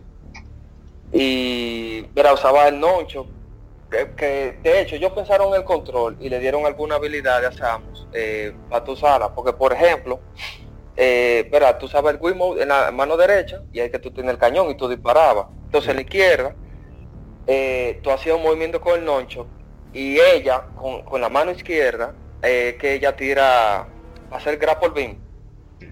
Entonces, tú lo hacías tanto para el, el traversal en el mundo, eh, para moverte de un sitio a otro, como en batalla. Porque en esa introdujeron unos enemigos que usaban un escudo, entonces tú le tirabas el grapple y, lo jalaba de nuevo. Y realmente con, la gestura se sentía muy satisfactorio. Em, en ese juego yo introdujeron que tú eh, incorporaron más como el uso de la nave. Porque tú sabes que en toda la Metroid tú llegas al planeta, empieza a explorar, después la nave nada más, La nave nada más es para grabar al principio, si acaso. Ajá. E, y, al final cuando el planeta está explotando, pues escapar. Entonces en esta, ellos, tú, tú viajas, creo que son a tres planetas, Manuel me puede corregir si, si no son así. Son, exacto, a tres planetas. Entonces, tú te vas moviendo entre ellos y además, eh, a través de, cada uno, hay unas partes que tú eh, controlas la, la, nave eh, de manera remota para que tire bombas y, quite unos eh, obstáculos que estén en el medio y cosas así que me, me gusta esa integración. Muy bien. Manuel, que sigas si quiere decir algo. bueno, yo quiero de una vez tomar el micrófono ya que Karma me lo pasó, pero en un primer lugar, en un primer momento, perdón, eh, a mí esa metra me gusta mucho, pero en retrospectiva, después de la que yo jugué la trilogy un par de veces, cuando salió para Wii de nuevo, yo siento que es la más floja de las tres en cuanto a mantenerse en la esencia. Porque se quisieron poner muy... Queremos un público de Halo, en resumen. Eh, se llevaron el multiplayer de la 4, perdón, de la 2, que era muy chulo. Eh, vamos a decir que está bien, no, no, dio tiempo, no se va a poder implementar bien pero eh, ese asunto es, bien cinemático el juego. Las otras dos Metroid Prime Samus no abre la boca. Aquí no lo abre, pero no la abre, pero, eh, hablando con gente que sí que sí le hablan con, o sea, gente que con actores de voz y estamos hablando por señas. Entonces, dime. Eh, como que, ¿verdad? Como que no cuajaba eso. el asunto de la nave, ah, tenía achievement poco de los juegos de, Nintendo que tenían achievement, era achievement dentro del mismo juego, no como no habían achievement a nivel general y no lo hay todavía. Eh, eran bien interesantes porque te ponían a hacer cosas que tal vez tú en un primer momento no, no ibas a pensar hacerlo así. Por ejemplo, hay un pedazo que tú estás cruzando un puente que está cayendo y aparece un reguero de enemigos. Tú puedes pelear con los enemigos o tú eh, tú puedes cruzar tu puente tranquilo y el puente de caer y los enemigos se mueren. Y ahí te dan un achievement, por ejemplo.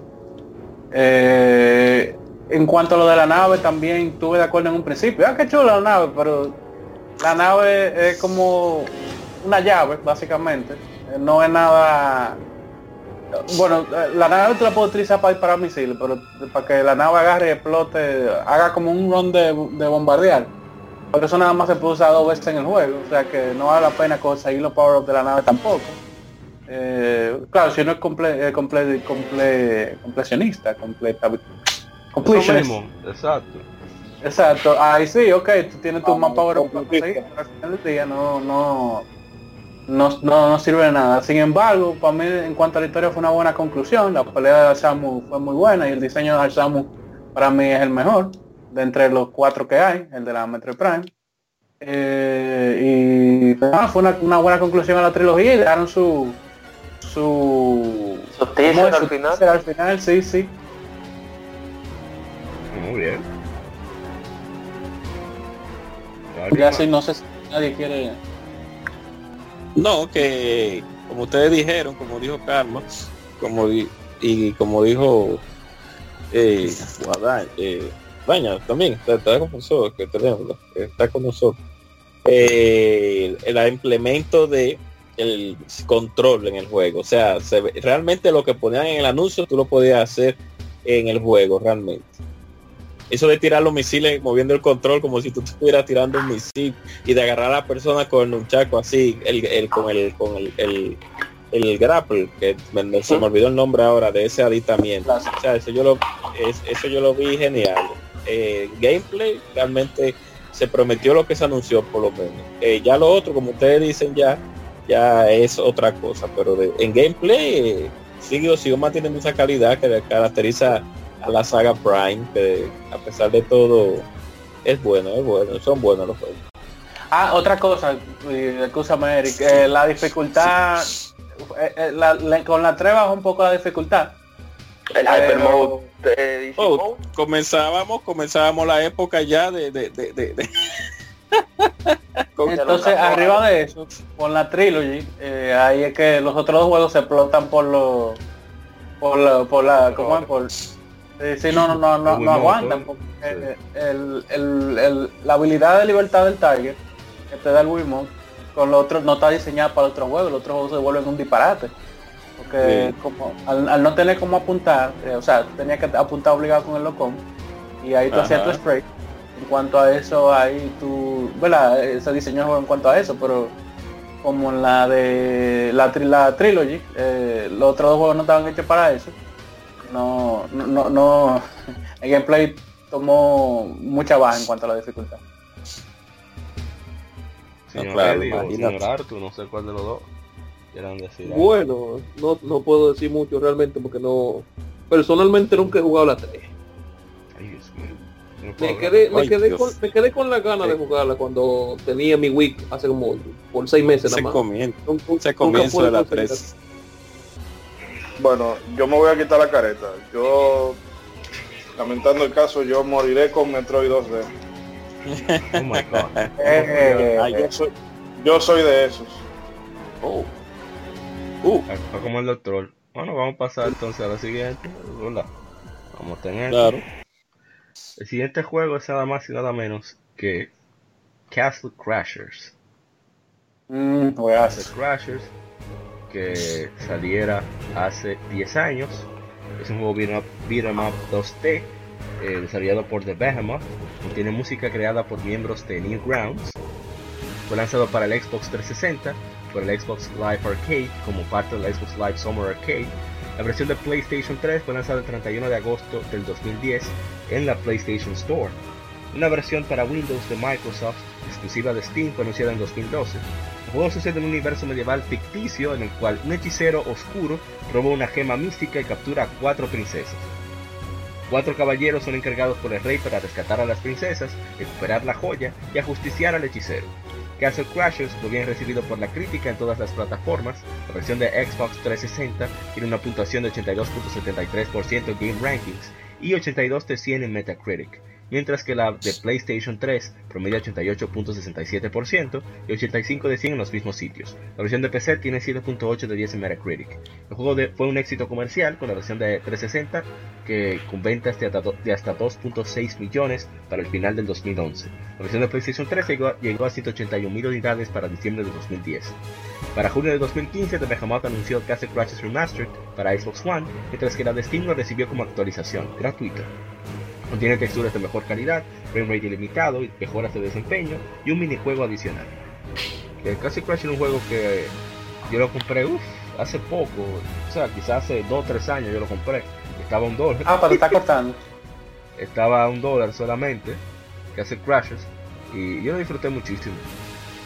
Eh, es un juego bastante, bastante chulo, bastante entretenido y uno se ríe muchísimo con los disparates que uno hace ahí. Yo tengo una anécdota muy, muy, muy divertida con eso de Castle Crasher. Porque el juego es súper divertido, es ideal para coro. Entonces, eh, en un coro con los amigos del colegio, estábamos jugando Play 3.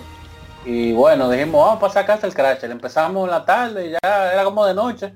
El asunto era que sí, que íbamos por el último boss, se pasó mucha piña, pero eh, cuando matamos al último boss y vamos en el coaching del final, el coaching del final tiene algo que es muy gracioso. Eh, no lo voy a hacer los spoiler, pero se frizó el mismo en el final y no pudimos ver.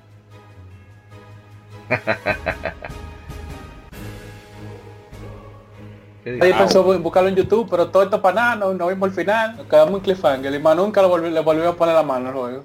Anda para el carajo. Doloroso. bueno, ese juego es algo que uno, tiene que disfrutarlo exclusivamente en coro local de cuatro. Sí, Mucha atención. todo, todo el que jugó la parte de rescatar a las princesas, eso yo creo que es de la, la mejor parte del juego, principalmente la última princesa. Eh, Bastante personajes desbloqueables que tiene el juego. Muchos enemigos se, se convierten en desbloqueables. Tiene que desbloquearle también su, su subgrade mágico. El juego tiene, tiene para darle uh, mucho, mucho, mucho replay value tiene, tiene el juego. Y que el que tenga un corito en casa y se lo consiga. Principalmente cop local, que ahí es donde más se disfruta, porque jugarlo online se disfruta, pero el cop local para yo siempre digo que va- el cop local siempre va a ser cop local a pesar de todo. Especialmente en juegos donde tú puedes joder al prójimo, como se le dice. Ya.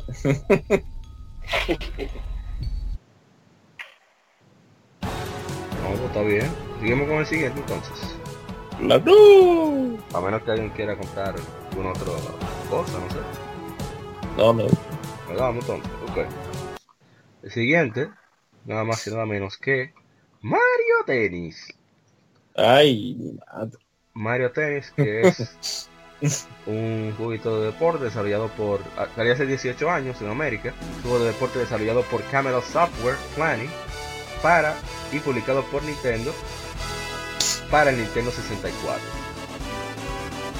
Este juego eh, es el primer juego de tenis protagonizando a Mario desde Mario's Tennis, el segundo es desarrollado por Camelot en un sistema de Nintendo. El juego es conocido por haber introducido al doppelganger malvado de Luigi, o a Luigi, y la reintroducción de la princesa Daisy, así como Birdo. Birdo, la, la vaina rosada que sale en Mario 2, o Sí. Mario USA.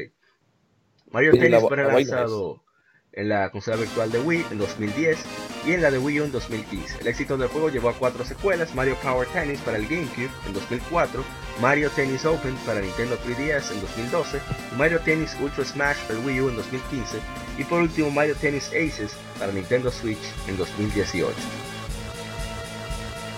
No sé si vayan a contar algo sobre Mario Tennis. Ah, que se, eh, todo el mundo se recuerda de Mario Tennis, pero lamentablemente nadie se recuerda de Mario Tennis para Virtual Boy, que fue el primero que salió. sí. Imagínate cómo. Eh, Los tres gatos que lo compraron. exacto, lo- los tres, Señor, si que- acaso tres. Digamos, Navidad tras Navidad había una tienda de aquí que se especializa en juguetes, no voy a decir más nada, que tenía un Virtual Boy ahí en exhibición y te lo seguían vendiendo, qué sé yo, a precio de coleccionista sería. Pero Así digo que le dieron los años, yo creo que, que todavía en estos días lo tenían ahí. Abusadores. Pero bueno, eh, sí, muy buena la Mario Tennis y, le con, y con el primer, la primera inclusión de el hermano de Wario. No sé por qué le pusieron Waluigi, a quién se le ocurrió, pero eh, nada, ese, no podemos hacer nada, ese es el nombre. Eso es un juego de palabras en en- japonés. En japonés. Ah, es un juego de palabras. Wario, Ah, Wario viene de pero- Warui. Qué malo. ah, pues, pero en- Waluigi en- en- de este lado se oye, pero de este lado se oye bastante mal. El, el, el- el único problema que ellos debieron de cambiarle el nombre, aunque sea, no ponerle Waluigi, porque es como tú decir que Luigi se llama, bueno, el Mario Mario se llama Mario Mario y Luigi se llama Luigi Mario, pero por favor. Según la película. Yo, yo ya, yo. Eso es como. Eso es como la historia de Zelda. Yo le dejo eso a los fans. Yo, esos vainas no son patas profundas. No, bien, pero está bien. No, imagina que son Una que hablando un chin de disparate, apa, porque ajá. Sí, pero. Eh, Esa zona no No, porque eh, el, el juego de Mario es Super Mario Bros. Los, los hermanos Super Mario. O sea, me imagino que los apellidos de Mario deben de ser Mario, entonces. Pero hay que hablar con Miyamoto. Yo lo voy a buscar eso por internet, a ver cuáles son los apellidos de verdad. Según la película de gente, es Mario el apellido. Pero tú sabes que esa película no es canon. No, exacto. Pero como el juego, como todos sabemos que las dos, pri- las tres Super Mario se llamaban Super Mario Bros. O sea, los hermanos Super Mario, entonces debe de tener, debe de ser cierto que el apellido Super eh, hermano Mario. Sí, exacto. Pero está bien. Ay. Vamos a dejarlo ahí. Estamos hablando de una compañía que, que tiene un mono que se llama monoburro en español, así que vamos a dejarlo ahí. Sí. Sí, no, no hay- no hay que buscarle mucha ciencia. Bueno, pasando al siguiente juego, que es nada más y nada menos que Blue Dragon. ¡Ay, no! Blue Dragon, que es un juego que saliera. A ver, ahora medio perdido. Que saliera hace unos. Oh, pero. Un momentico. Ahora sí, saliera hace 11 años en América. Es un RPG desarrollado por Miss Walker, compañía de. Bueno, y Artoon, publicado por Microsoft Game Studios en exclusiva para el Xbox 360. Blue Dragon es basado en eh, un, diseño del creador de Final Fantasy, que no Sakaguchi, quien supervisó el desarrollo y escribió la trama. El juego con el que debuta Miss Walker y es el primer trabajo de Sakaguchi luego de salir de Square Enix. El juego fue lanzado en Japón como título aparte y como paquete con el Xbox 360.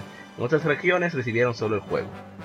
Llevándose a cabo un ambiente ficticio de mundo abierto, la historia de Blue Dragon se enfoca en cinco amigos, Shu, Jiro, Glut y Marumaru, quienes viajan por el mundo para confrontar a Nene, el malvado gobernante del Gran Reino. Esta historia inspiró adaptaciones de manga y anime por separado, aunque eso sigue en la historia con ciertas diferencias, presentan personajes distintos. El juego sigue un diseño de RPG tradicional y basado en la exploración y combate por turnos. Blue Dragon fue el primer juego de Xbox 360 en usar múltiples discos, siendo tres en total. Fue bien recibido por la crítica, siendo aplaudido y criticado por su adaptación de elementos tradicionales de RPG. Por cierto, la música este creo. Ah, no, sí estoy seguro de, de, de Nobuo Uematsu. Sí, pero ni así se salva ese juego. Yo no sé por qué a la gente le gusta, porque ese juego es lento oh, y, a veces es malo. Pero o sea, en cierto sentido. Para eso están los gustos, o sea, usted no tiene que gustar. No, no, no, yo sé. Otra, otra, como dato también personal, me imagino que lógicamente Microsoft después de que aquí, después de que le creó ese equipo de desarrollo a Hironobu, intentando eh, que el público japonés, pues claro, que eh, de interesar un poco el Xbox 360 porque lamentablemente Microsoft tiene esa mala racha en Japón con lo que tiene que ver con su consola, ya lo hemos visto ya y lo, y lo sabemos. Entonces él quiso entrar, como hizo con varios juegos, como la, la misma Star Ocean, la misma Blue Dragon, la misma eh, pues, intentar llegar al público japonés, pero lamentablemente Japón es muy, es muy cerrado eh, en ese sentido con esa compañía. Y lamentablemente, inclusive ellos, bueno, mira lo que hicieron. Buscaron a Kira Toriyama y Hironobu Sakaguchi y a, y a Nobuo para, o sea, era para que saliera un juego excelente. El asunto fue es que, ok, tú me tienes tres RPG, pero y lo otro, es ahí donde está el problema de Microsoft. es exactamente. Si tú no le das todo un pool de, de, catálogo que sea de su interés, ellos no se van a mover por Exacto. Neta, puramente japonés. Y ya, esa portada americana sí es fea de ese juego, Dios santo. El anime está malo. Sabemos que tú le tienes mucho cariño al juego y que lo platinaste, pero no. Eh, sí. aguanto un momentito que la sesión del que la sesión del hate viene más para adelante. nos hablan algunas personas. Eh, a Maguita Pururín le encantó el juego. No, Maguita, es una masoquita, porque de verdad que ese juego es lento. Ah, pero, y malo, pero... pero qué vaina. Eh, Juan Gabriel Delgadillo. Ah, no, mentira, me equivoqué. Eh, Maguita sí, sí, no hizo que le, encantó el juego. Que esa fue una de las razones que le inspiró a comprar el, Xbox 360, como tenía la versión de los mejores juegos third party en esa época, ya le dio por ahí. Yo personalmente no lo jugué. Es de los juegos que estoy loco por probar en Xbox 360 si consigo uno un día. Bueno. Personaje malo, sistema de batalla malo. Sabemos que tú le sacaste el 100%, lo he dicho como siete veces. Yo espero, yo espero que lo que los oyentes que, nos escuchen le dejen su, su cariñito Arianza en los comentarios. Sí, pues. Está como que Digital Foundry que está hablando, su pero lo gustó. Siguiendo con la siguiente siguiente juego. Es nada más y nada menos que Valkyrie Profile. Bueno, ahora sí. Ahora sí. Mira que yo ese, tú vas a ver ahorita, ahora igual a al revés. Hace 18 años se lanzó en América Valkyrie Profiles, un RPG desarrollado por Tri-Ace y publicado por Enix, ahora Square Enix, para el primer PlayStation. Fue inspirado por la mitología nórdica, Valkyrie Profile sigue la Valkyria titular Lenneth mientras baja por viaja por Midgard, colectando almas de héroes caídos para servir como Angerjar o sus compañeros personales para Ragnarok, la batalla para decidir el destino de la creación. Los entrena enfrentando monstruos y completando misiones adicionales. Mientras viaja, aprende más acerca de su vida humana original, removida de su memoria al convertirse en Valkyrie. El juego fue un éxito comercial y con la crítica vendió más de 700.000 copias fue elogiado por su gameplay profundo y complicado, así como por la trama. Valkyrie Profile tuvo un port mejorado que fue lanzado para, mejorado entre comillas, fue lanzado para PSP en 2006, llamado Valkyrie Profile Nene. Llevó dos juegos más, una precuela para PlayStation 2 titulada Valkyrie Profile 2 Silmeria. Eso no existe. Otra precuela titulada Valkyrie Profile Covenant of the Plume para Nintendo 10. El juego a mí me gustó muchísimo, pero cuando comenzaron lo de los días limitados me fui aburriendo y lo solté en vano. Pero un día lo recuerdo. Bueno, muy bueno Valkyrie Profile muy duro. Lo único, eh, el único problema que yo le veo a ese juego es la relación entre Lenneth y Lucian. Dios mío, porque ya no se pudo enamorar de alguien. o del mismo Liz Álvarez. No que el, el personaje más inapto. Y, y mire oh. que Lucian es un personaje que ni siquiera historia mucho tiene en el juego. Nosotros sabemos que está enamorado de Valkyrie porque, lógicamente por historia, pero no era redundante. No es redundante el personaje no, o sea, lo que pasa es que para uno sacar la, la historia de Lucha, uno tiene que... Que irónicamente ese juego, uno quiere jugar bien, pero si tú juegas bien, el final bueno, tú no lo ves, tú tienes que jugar malo. Exacto. Pero aún si uno malo, tiene que saber jugar malo para ver qué hace. Y me gusta que tiene un final que si tú no haces absolutamente nada, Freya baja y te da lo Pero es muy, muy, muy buen juego y tiene personajes muy carismáticos, historia... Eh, hay algunas historias que no son particularmente, o sea, son historias que pasan sin más, pero hay muchos personajes que independientemente de que tú los uses o no, el trasfondo... Está cortando ahora. Cuando tú hacías eso overkill. Eh, ¿Me escucha bien? Ahora sí, mejor. Ahora sí. No, decía que cuando tú hacías un overkill, eso tú lo disfrutabas. Definitivamente. No, eh, eh, yo rápidamente voy a decir eso. Ya habíamos hablado mucho de Valkyrie, pero un juego bastante bueno. Una localización de voces americanas, que no sé qué equipo fue que lo produjo, pero a mi parecer se escucha mejor que la versión original japonesa, como el tono de voz que le dieron a cada personaje. Eh, y, un juego con un sistema de batalla simple pero muy adictivo. Eh, música de Moto y Sakuraba, el maestro. Eh, ¿Qué se puede decir? O sea, eh, es corto, que el juego es corto, eso es lo único que yo le veo malo. El juego es corto y que hubieron algunas habilidades que pudieron mejorarse en, con algunos personajes. Se me escucha, me escuchan bien. Sí, sí, sí. eso es todo. Eh, Motoy Sakuraba, Dios mío, uno de los mejores trabajos para mí, para mí, a mí yo que, soy muy fan del audio de, Sakuraba porque a veces repite mucho, eh, ¿cómo se dice? a veces. motivos principales. el lo, revisa mucho. Y él es medio tacaño. ¿En qué sentido? De que a él le gusta grabar todos los instrumentos él. Entonces, pero en este caso, con Valkyrie Profile es un buen trabajo y Valkyrie Profile 2 también, aunque la gente no le haya gente muerta que no le guste el juego. En audio está excelente y, hay, para mí, cuando, le sueltan su presupuesto, él resuelve. Para mí el trabajo que él hizo en la Silmeria, o sea, como conjunto es el, el trabajo para el mejor que ha hecho pero él ya no solamente que repita leitmotiv, es que a veces tú oye, tú coges random cualquier dos canciones de Tales, cualquiera, y tú no sabes decir, bueno, es de esta o es de la otra, porque se parecen casi todas. Y con Star Ocean a veces se confunden también, ¿verdad?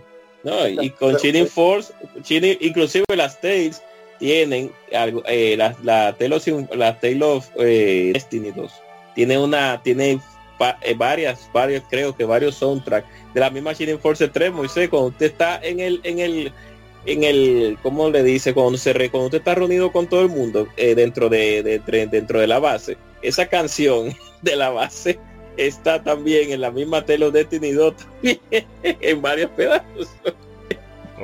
no, el tigre, el tigre se Bueno, vale, rápidamente tengo un par de comentarios. Eh, Julio Tristán apoya Murillo, nos dice en Facebook, simplemente hermoso, lo jugué en PlayStation 1 y en PSP.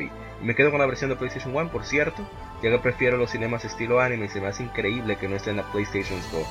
Sí, eh, bueno, yo le respondí y le dije sí, que es uno de los casos extraños, que junto a Kingdom Hearts, Birth by Sleep y 6, los Star Ocean 1 y 2 de PSP, así como Crisis Core Final Fantasy 7, que no están en la Store, a pesar de que mucha gente está dispuesta a soltar su menudo por los juegos, pero nada. Hay gente que quiere dinero, hay gente que no. que ponga a Diego, a Diego Severo, que, que ponga en el PSN Store eh, también. César González, que es uno de los mejores, de los más grandes coleccionistas de aquí. Él escribe, aún tengo mi copia original del juego, una pieza magnífica de catálogo de PlayStation 1.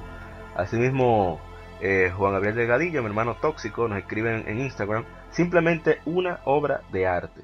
Y RK nos dice hermoso juego y eh, KT nos dice juegazos.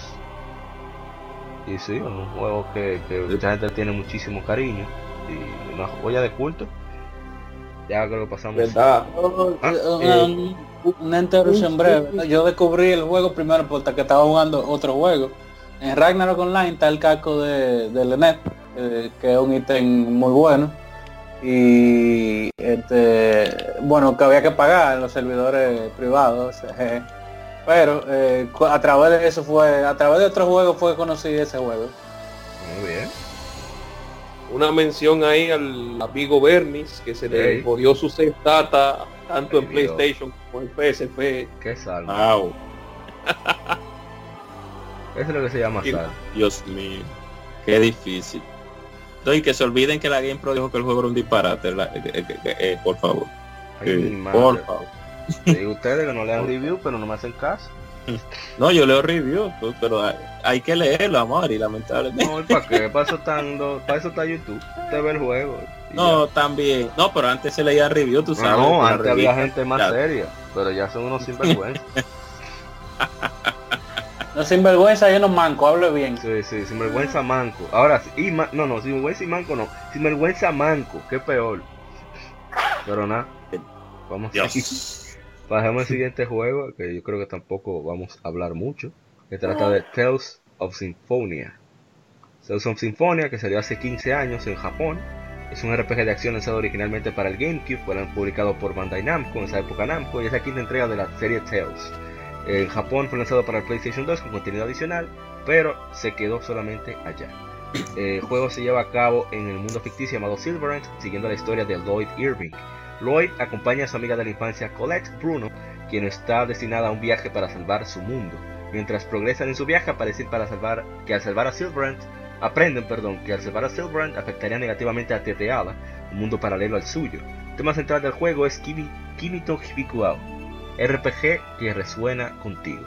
La recepción del juego fue generalmente positiva con críticos elogiando el gameplay, pero criticando la trama. Recibió un premio de la Nihon Game uh, Awards, Japan Game Awards en 2013 y fue relanzado con el sello Player's Choice de Nintendo y PlayStation 2 The Best. En los Estados Unidos, más de 100.000 copias fueron vendidas durante las dos primeras semanas, llegando al millón a nivel mundial. recuerden que en Estados Unidos solamente salió para GameCube. Desde su lanzamiento, Tales of Symphonia generó una franquicia de varios medios en Japón. El juego ha sido adaptado a varias colecciones de manga, dos series de novelas, siete dramas CDs y una serie anime OVA, y eso criticaron la trama. Una secuela titulada Tales of Symphonia Dawn of the New World fue lanzado para el Wii en 2008, eso no existe. Tales of Symphonia y su secuela fueron lanzados como una edición en alta hey, a mí me gusta. Fuck you. I like Tales of Symphonia Chronicle 2013, una versión de Steam, fue lanzada en 2016. Rock you, Guadaño, eso no existió. ¿Cuál fue la, que la versión de Steam tuvieron que lo mismo que los mismos mods arreglarla porque salió, óyeme, vergüenza Lo mismo que pasa con los japoneses todo el tiempo. Sí, yo no, no, no, pero es que está bien, pasa con los japoneses todo el tiempo, cuando los juegos salen paralelos, pero un juego de, de GameCube, de Play 2, de cuando Cuca, cuando vino a salir... yo no sé. No sé a quién a los japoneses le dan para que porte los juegos para PC, porque yo no entiendo. Ellos no, siempre tienen no un sé. equipito de taiwaneses o de esos países, Malasia, qué sé yo. Hazte eso rápido Sí, pero- ahí. Ajá, esto lo, lo hacemos en no- tres meses. Si no lo hacen en un mes, olvídense del paycheck. ¿Eh? Y te dan Nunca paycheck. tan malo como las versiones de Devil May Cry 3 y Resident Evil 4 que salieron en PC por Ay, ahí. sí, esas versiones sí son malas. No, no, no, pero lo que te quiero decir, Artu, es que tú ves, Devil May Cry salió prácticamente paralelo con, con el juego cuando salió, la 3. Pero eh, la Taylor Sinfonia salió 5 o 7 años, no, más de ahí. Como- mamá. Oye, oye, como oye, 10 yo años sé- Bueno, 15, Exacto, oye, 10 Bueno, años después. eh, 12 años después. Guadaña, hay que chancearlo porque mira Chrono Trigger, tuvieron que hacerle cinco partes. Mira, lo- de-. Esa, e- esa colección, e- esa colección para PlayStation de Final Fantasy de Chrono Trigger, yañe, qué malas son, Dios mío. Para tú pelear una batalla en Chrono Trigger de PSX, eso, ay mi madre, eso es un No, infierno. yo lo dije, yo Eso- tenía, tenía que voltear Ah, play, sacar el CD, bien, ponerle un abanico al play, un abanico al CD, esperar dos minutos y después seguir la batalla. Así era que yo la jugaba. Y la disfruté. Eso es lo peor. Pero en Master Race, en una Master Race que tú tengas que parchear un juego de Super Nintendo, no me hagan ya lo es sabes, abusado. No, porque ellos, querían, ellos, ellos que, ah, mira, le vamos a tirar a Chrono Trigger. A ver, agarra, agarra el, el port de, de- la que hicimos ahí para Android, tíralo ahí rápido, ponle un ejecutable ahí. Tan eso fue. Ay, finales. tan fácil eso que fue- agarrar un, un, un kawaii, un, ka- un, ka- un, un, kawa- un kawaii, eh, un, eh, cos- un, un ejecutable de, de la, del run de Super Nintendo y ya, y ponlo así, ya, y no hay problema, y dale para allá. No, mejor vamos con con- con Bugsy. Los juegos de Bugsy que salieron para PC son, son literalmente tan emulados de Super Oh, Nintendo. Y Pero ya, ¿por Sí. qué tú tienes que mencionar olvidémonos, olvidémonos de Bubsy, por favor. Oye, pero se levantó. Diablo, cuando lo No, Es que no, es que que entender, no, me sacó, no fuerza, Ana María, usted se despertó ahora, fue. No, lo que pasa es que me saca a veces, parece que tuve un tema de conexión, pero Ah, caí ok. en el momento indicado. Pero brutal, hay pero brutal. No, no, Que no valora las perfecto. No, pero no estamos diciendo eso. Estamos hablando de que Chrono Trigger es un disparate en PC. Todavía no lo han podido arreglar 100%. Y la gente de Bubsy, la original, lo que hicieron fue que prepararon la- el ROM de Super y lo metieron en Steam y ya. Y el juego funciona perfecto. Eso es lo que estamos diciendo. No, Ya pasemos al siguiente juego. Estamos hablando de Symphonia y no, y no- nos fuimos lejísimos. Está bien, está bien. El siguiente es nada más y nada menos que Xeno, Xenosaga Episode 3. Ay, no.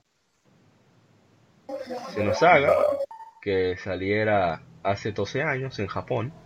Xenosaga Episode 3, Also Sparach Zarathustra. Si hablo Zarathustra, si habla Zarathustra. Es un RPG desarrollado por Monolith Soft y publicado por Bandai Namco para el PlayStation 2. Es la última entrega de la trilogía de Xenosaga y la Xenoseries continúa con la historia de Shion Uzuki el androide de batalla Cosmos que buscan los orígenes de los aliens hostiles llamados Gnosis mientras eran cazados por sus ex empleadores y cuatro humanos poderosos llamados los Testamentos. El gameplay proviene de las entregas anteriores, presentando la exploración de ambientes a través de una narrativa lineal, mientras que las batallas siguen un sistema por turnos, múltiples sistemas de niveles y combate con un equipo tanto de humanos como con mecha. El trabajo conceptual de Xenosaga Episode 3 comenzó durante el desarrollo de Xenosaga Episode 2 en 2004. El equipo de desarrollo apuntaba a resolver problemas indicados por los fans y el staff de las entregas anteriores, así como en concluir la historia satisfactoriamente. Debido a la decisión de convertir el proyecto original en seis partes a solo una trilogía, el borrador de Episode 3 fue sustancialmente trabajado. Al igual que con entregas anteriores, el subtítulo fue tomado del trabajo del filósofo alemán Friedrich Nietzsche, Mientras el juego fue elogiado por los críticos, las ventas apenas llegaron a 340.000 copias a nivel mundial. La respuesta mixta dejó a Monolith Soft con la moral baja, llevándolos en parte a desarrollar Xenoblade Chronicles. Eh, aquí es donde brilla el maestro, como siempre, Yasunori Mitsuda, que es el encargado del audio. Eh, antes de que comiencen las anécdotas, leer rápido las, los comentarios. primero que nos comentan es Andrés Gutiérrez. Quisiera un remake de esta trilogía. La verdad que sí que. Ay no. Deberían. Ay no. ¿Cómo que no? Y Manuel Franjul eh, nos envía una imagen de, de, ¿cómo se llama? La morena que sale, robó el androide, que es lo contrario a Cosmos. No con el nombre. Telos. Telos. Y dice, sucia rata asquerosa. Oh, pero, Dios mío. No, que ya sale, que sale en, hace gracia, un, un cambio en Xenoblade Chronicles 2. Entonces, por eso no envió la imagen. Eh, Y en la super, en la Robot Tyson, la Endless, Frontier de Endless Frontier. Ah, está y antes- Antes de seguir con- ahora, Antes de haga los comentarios rápidos de Tales Up, que se me pasaron algunos. Mi hermano Malón, Cristian Bueno, nos dice, ah, es ahí donde empezó mi amor por Tales of. Eh, Madeline Fernández Oye, dice, ahora- amé ese juego. Ah, pero ¿y qué tú quieres? Tú ay quieras, mi madre. Games oficial nos pone duro duro. Y bueno, no, no todo el mundo tiene 300 años como usted, señor. ¿Verdad? Uno de los mejores Tales nos pone. Eh, está viendo lo personal aquí. Bueno, Eh, pues No, no, nunca personal, ¿no? Un hecho solamente. entonces eh, nos dice Félix González que juegazo, carajo. Se nos ha- nos Ay, le- mi madre. Remake, remaster para PS4 para cuándo? Y se CKT que algún día lo tendrán en remaster, algún día. Eh, Harada una vez lo intentó en PlayStation 2, pero como que no hubo boom en ese tiempo. Ojalá lo intentara de nuevo. Pero Lo tengo ahí pendiente. Ya, de yo PlayStation creo- 2. Es que esos son unos criminales. Los que... Ey, es que esa trilogía, la 1 está bien. La 1 yo la... No, la- no, no, esto era eh, Erian, Este- eh, cruce, mala. eh, cruce, estamos hablando.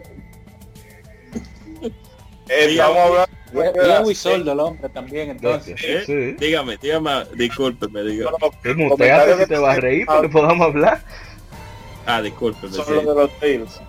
Ah, yo creía que era de seno, Es de. Xenogear, de No, de no, ahora, ahora de ese no sabe que estamos hablando. Que un. Ah, ok. Yo, ah, bueno. Ah, me disculpa por, por lo demás entonces. Porque pensé que era de Xenosaga, por eso dije esos comentarios tan, tan... No, ahora, ahora eso de ese no sabe que quieren remaster. Ok. Ah, ok. Abusador el que dijo eso, pero, Ah, se pero lo, se tire.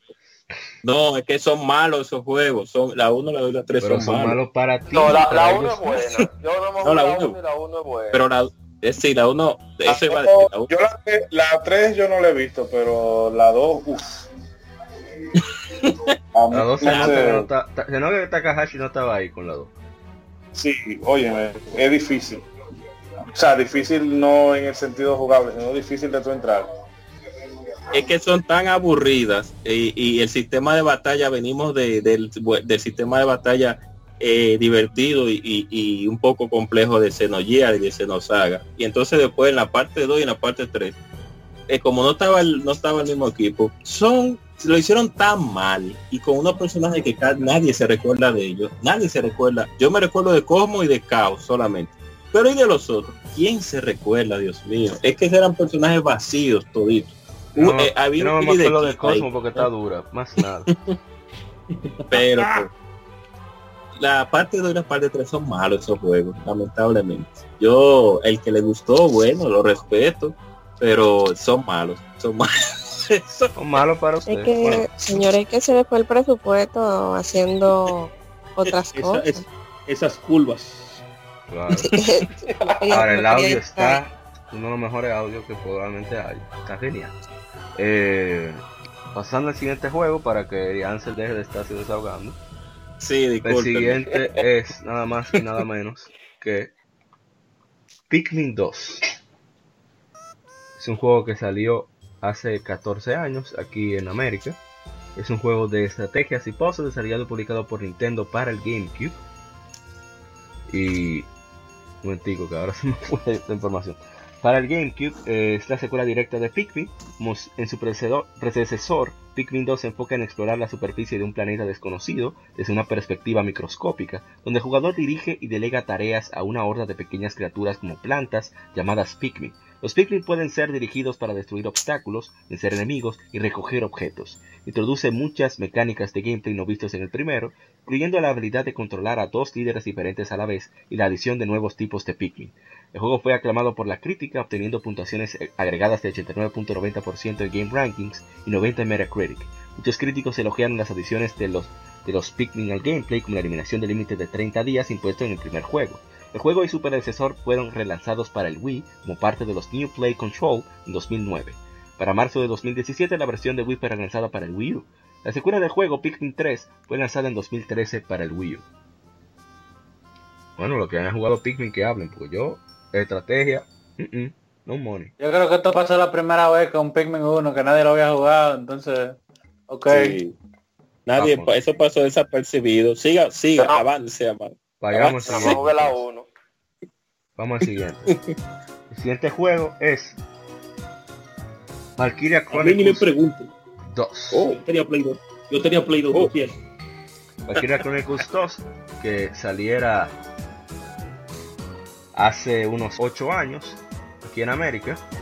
Es un juego de RPG táctico desarrollado y publicado por Sega para el PlayStation Portable.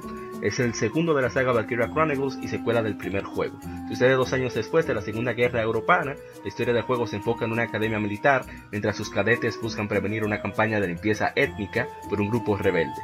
En su lanzamiento fue bien recibida por la crítica. Tercer juego de la serie, Valkyria Chronicles 3 on Recorded Chronicles, también para PSP, fue lanzado un año después de su lanzamiento en Japón.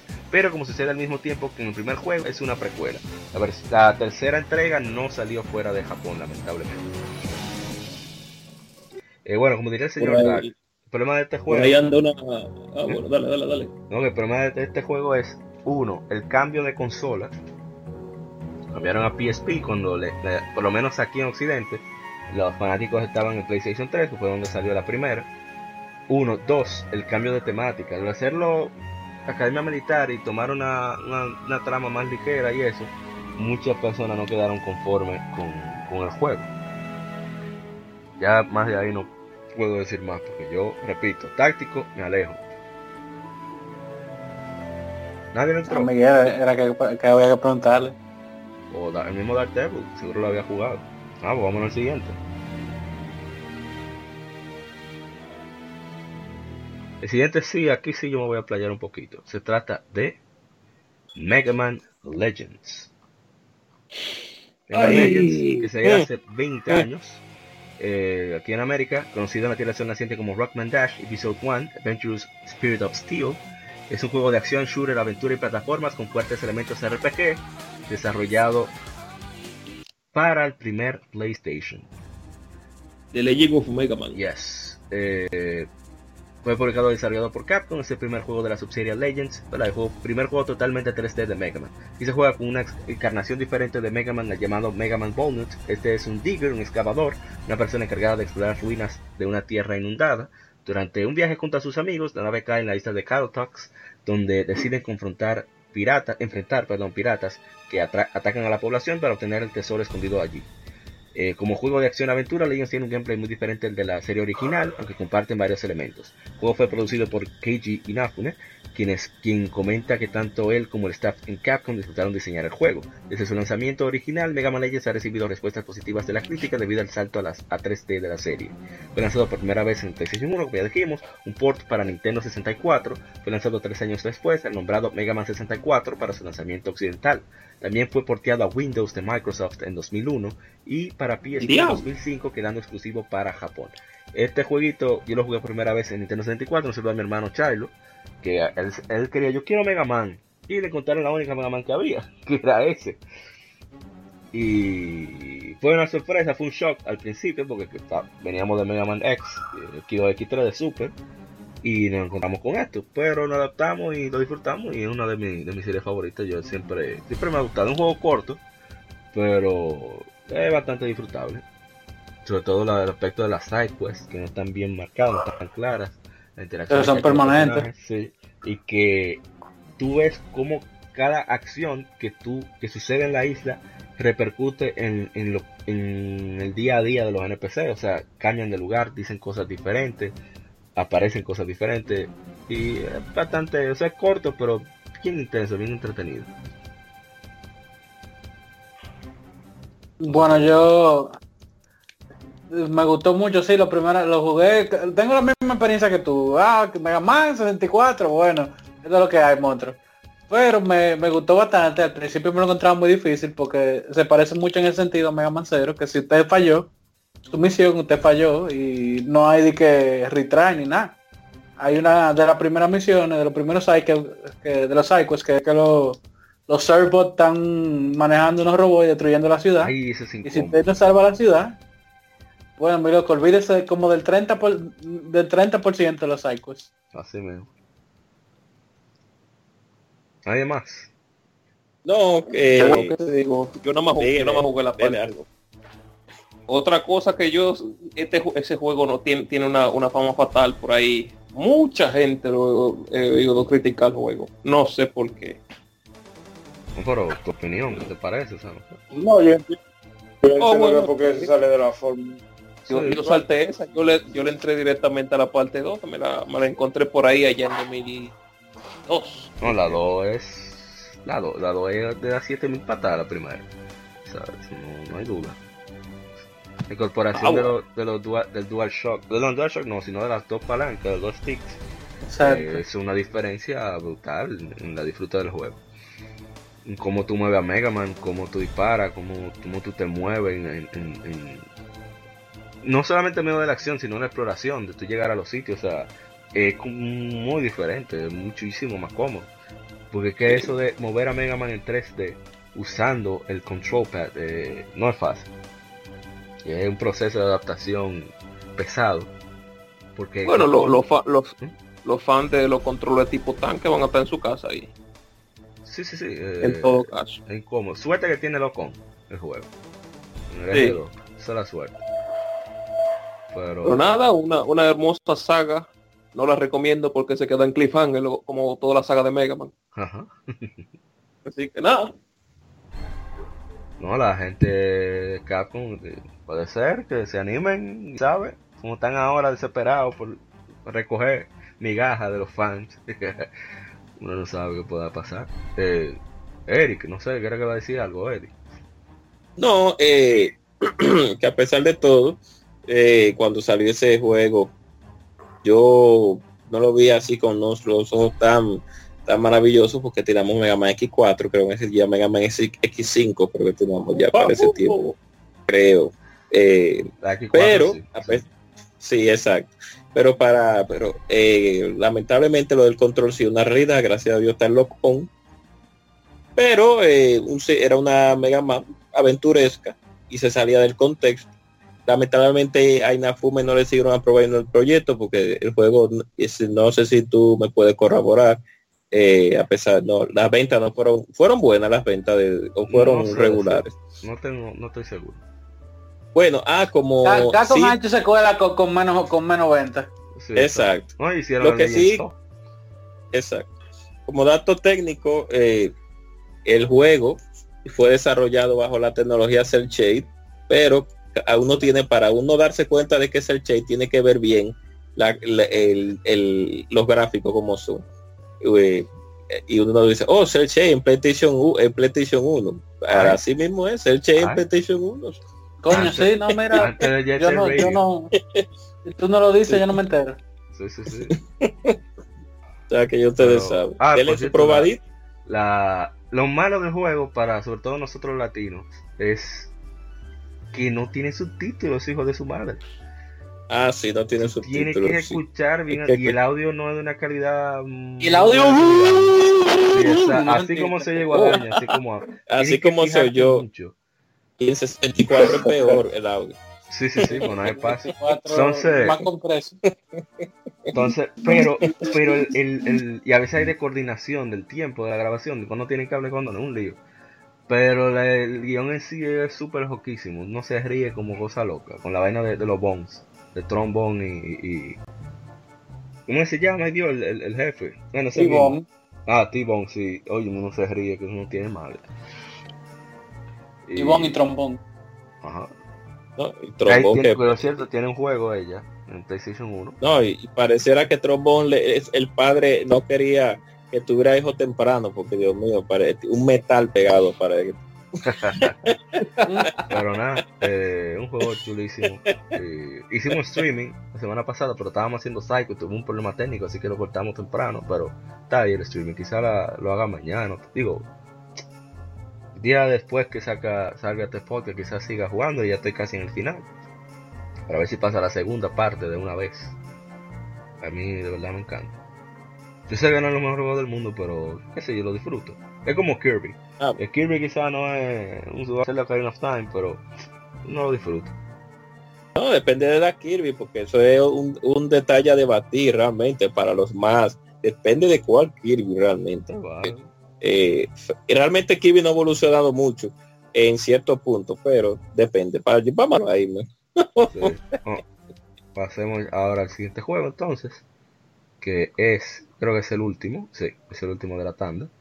Se trata de nada más y nada menos que Star Ocean Till the End of Time. Es un juego que salió hace 14 años en América. Es la tercera entrega principal de la serie Star Ocean. El juego fue desarrollado por Tri-Ace y publicado por Square Enix para el PlayStation 2. El original de Japón fue lanzado en 2003 por Enix. Eh, su último, fue su penúltimo lanzamiento de su unión con Square. Fue lanzado en 2004 como una versión Director's Cut de dos discos con elementos extras, con nuevos personajes y calabozos. La versión para Occidente son basadas en esta última. Till the End of Time sucede 400 años después de los eventos de Star Ocean 2, eh, The Second Story. Una de las más grandes influencias en los cambios de diseño del segundo y tercer juego de la serie fue Star Trek. El sistema de combate quedó casi inalterado del título anterior, pero los personajes estaban renderizados en 3D en vez de 2D, y se incorporó más estrategia en los combates. El cambiar en un ambiente completamente tridimensional eh, fue un proceso largo y solo fue posible gracias al poder del PlayStation 2. En cuanto al mensaje de la historia, el productor Yoshihiro, Yoshihiro Yamagishi declaró que era comunicar uno de confianza. Varios personajes y calabozos no llegaron a la versión final, pero los desarrolladores querían que estuvieran. El balance del gameplay fue ajustado en las, entre las versiones japonesa y americana, así como corrigieron errores técnicos que ocurrieron en la original. Fue relanzado como un PS2 Classic para PlayStation 4 el 31 de mayo de 2017 en Japón, el 23 de mayo para Occidente. Como todos los demás clásicos de PlayStation 2 en PlayStation 4, presenta gráficos escalados a 1080p, trofeos, remote play y trofeos. Eh, este juego yo lo jugué hace, ¿sabes? Y yo creo que ya tenía todo tres años que había salido, lo tengo incluso todavía. Y es bastante chulo, lo único que me molesta a mí es lo de que si se te acabó el skill point o magic point, te jodiste. Muerto el personaje. Así mismo Pero es bastante chévere, la historia es súper interesante a veces no se desespera con Fates, con su niñería, pero yo lo entiendo en parte, porque dime tú, un chamaquito de jugar Nintendo a está en peligro de muerte, cualquiera, ¿verdad? Pero es bien interesante. Ah, tiene un manga también, oficial. ¿Eh? Ah, no, no, no, sigue, sigue, sigue, no, sigue, no, sigue. Eso. Tiene un manga no, la, esa chercha de esa chercha de que te mataran porque si se te acababa el MP con algunos jefes como Freya llegaba un extremo de que tú la matabas era por eso, por el, porque tú le bajabas el MP y no el HP. yo creo que Freya tenía 50 millones, 50 millones. A ver cómo tú se lo bajabas. Y tenía un ataque que si tú no estabas en una esquinita de la pantalla, pero bien metido en la esquina, se iban todos, acaba el área completa. Ese era muy bueno. Ese fue, muy bueno. fue como la última Star Ocean en la que todo el mundo coincide de que a pesar de que tuvo unos ciertos problemas técnicos las primeras versiones, bugs y demás, eh, que es la como la última que se tiene así valorada de forma unánime, porque ya con la 4 empezaron la gente como mmm, y ya ahora con la 5 lo, de las 5 ya no es que no es que sea divisivo, es que ya hay un, o sea, una minoría como que le ha sabido ver las virtudes y entender el, por qué el juego quedó como quedó. Sobre todo algo, un factor llamado Final Fantasy XV, el hoyo negro. Oh, pero nada. Sí, porque hay oh. juegos como Dragon's Dogma que tú dices, diale, mira qué fue lo que pasó. Tú dices, mira, eso fue que vino el, el, de contabilidad, dijo, eh, monstruo, te está pasando el presupuesto, mierda, guau, echa para atrás. Mochado, con machete. Y más o menos pasó eso mismo con, con, Star Ocean 5. Pero estamos hablando de Star Ocean 3. ¿Qué más? No hay más, no hay total. Oh, el, el, rico y sabroso y jugoso, delicioso, con mucha glucosa y glucena, saxofón del, del, del, del, ¿cómo es que se llama? El, el Dios mío, el, Sakuraba. El, oh, el, cuando tú, la, cuando tú, digamos, Deep, eh, Deep Space Mission o Mission Deep Space, sí, que el, exacto. el Seraphin Gate. Exactamente, el Seraphim Gate tiene la música bastante jugosa y sabrosa de Botoy y ese saxofón no puede pedir más cuando pero en fin después de más, lo fusiló del, del Valkyrie Profile así sí, sí, lo fusiló del Valkyrie Profile por suerte le puso un saxofón pero adivina quién toca el saxofón adivina adivina que, que no sé que, ay mi madre pero no, no, no. El, el, la... que un día la contaremos en una reunión. Sí, un día la contaremos.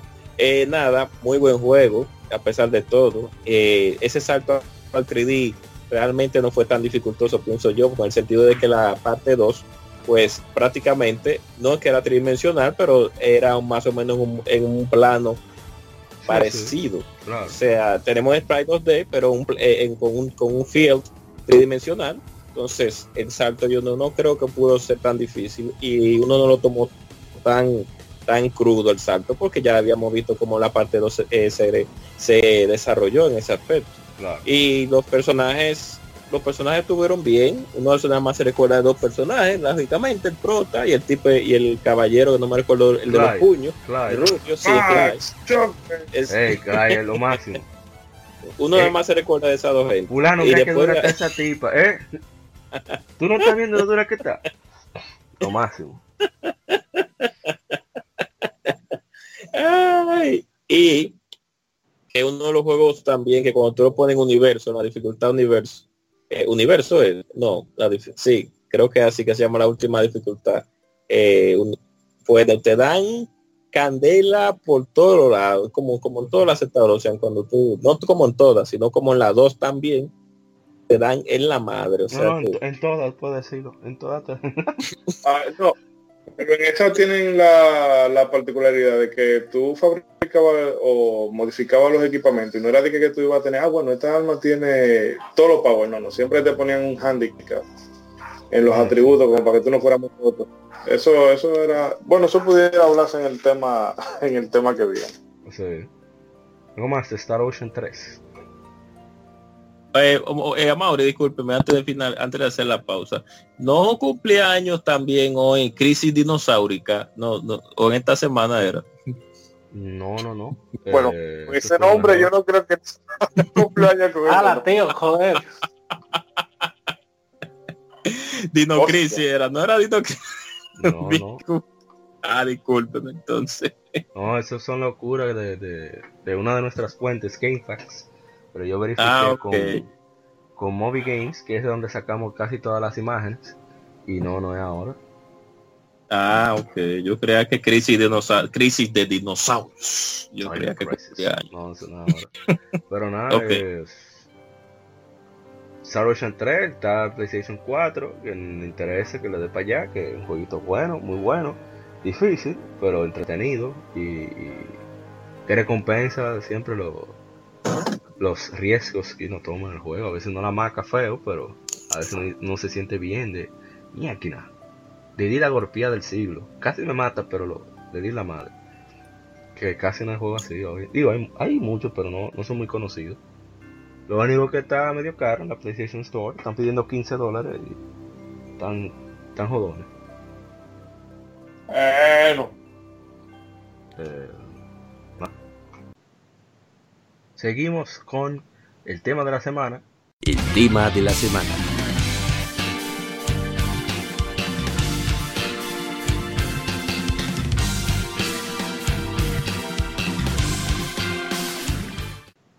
Que para esta ocasión es cosas que nos disgustan de los videojuegos. O sea, hablamos de, por ejemplo, voy a dar mi, mi ejemplo, de esos elementos o esas mecánicas o esas obligaciones que te meten en el juego que tú dices, ¿por qué? Why? ¿Por qué? Como quieran y que En mi caso, el backtracking obligatorio. Yo detesto el backtracking obligatorio. O sea, estamos hablando de un punto que Skyward Sword yo le tengo un odio del carajo.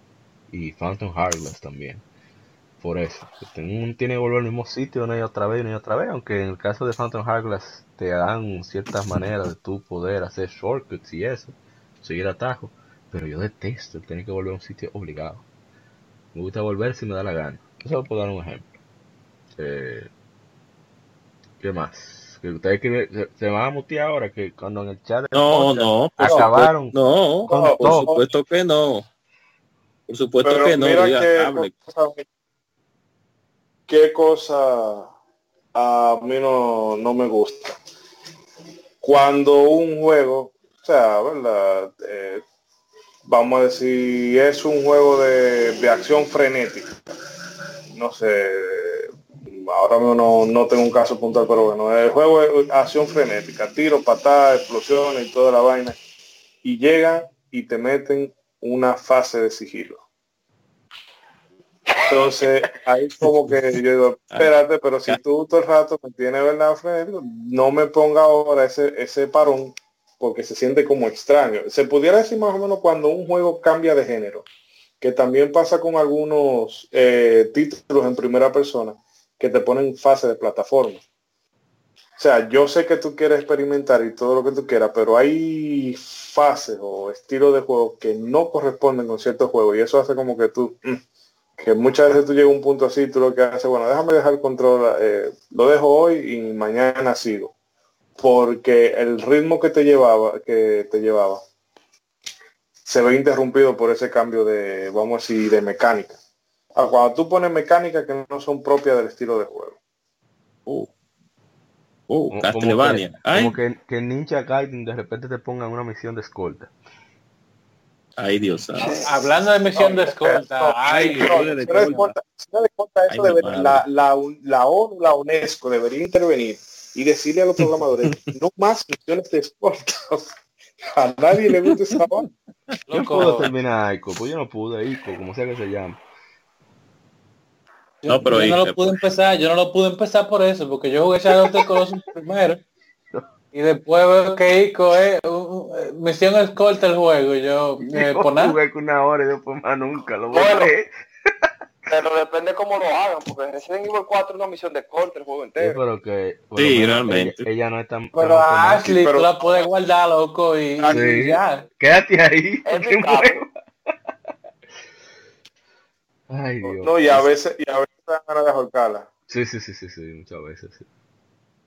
Pero por ejemplo en The Last of, en The Last of Us lo hicieron no, lo hicieron eso no eso no era corta. Ella te cortaba a ti era. Eso tuvo No, pero pasaba algo curioso porque entonces a veces los enemigos, tú pasabas por frente a los enemigos y ellos te veían a ti, pero entonces si tú pasabas adelante, el tipo se volteaba y él pasaba por la frente del tipo. Y no pasaba nada. Yo prefiero eso.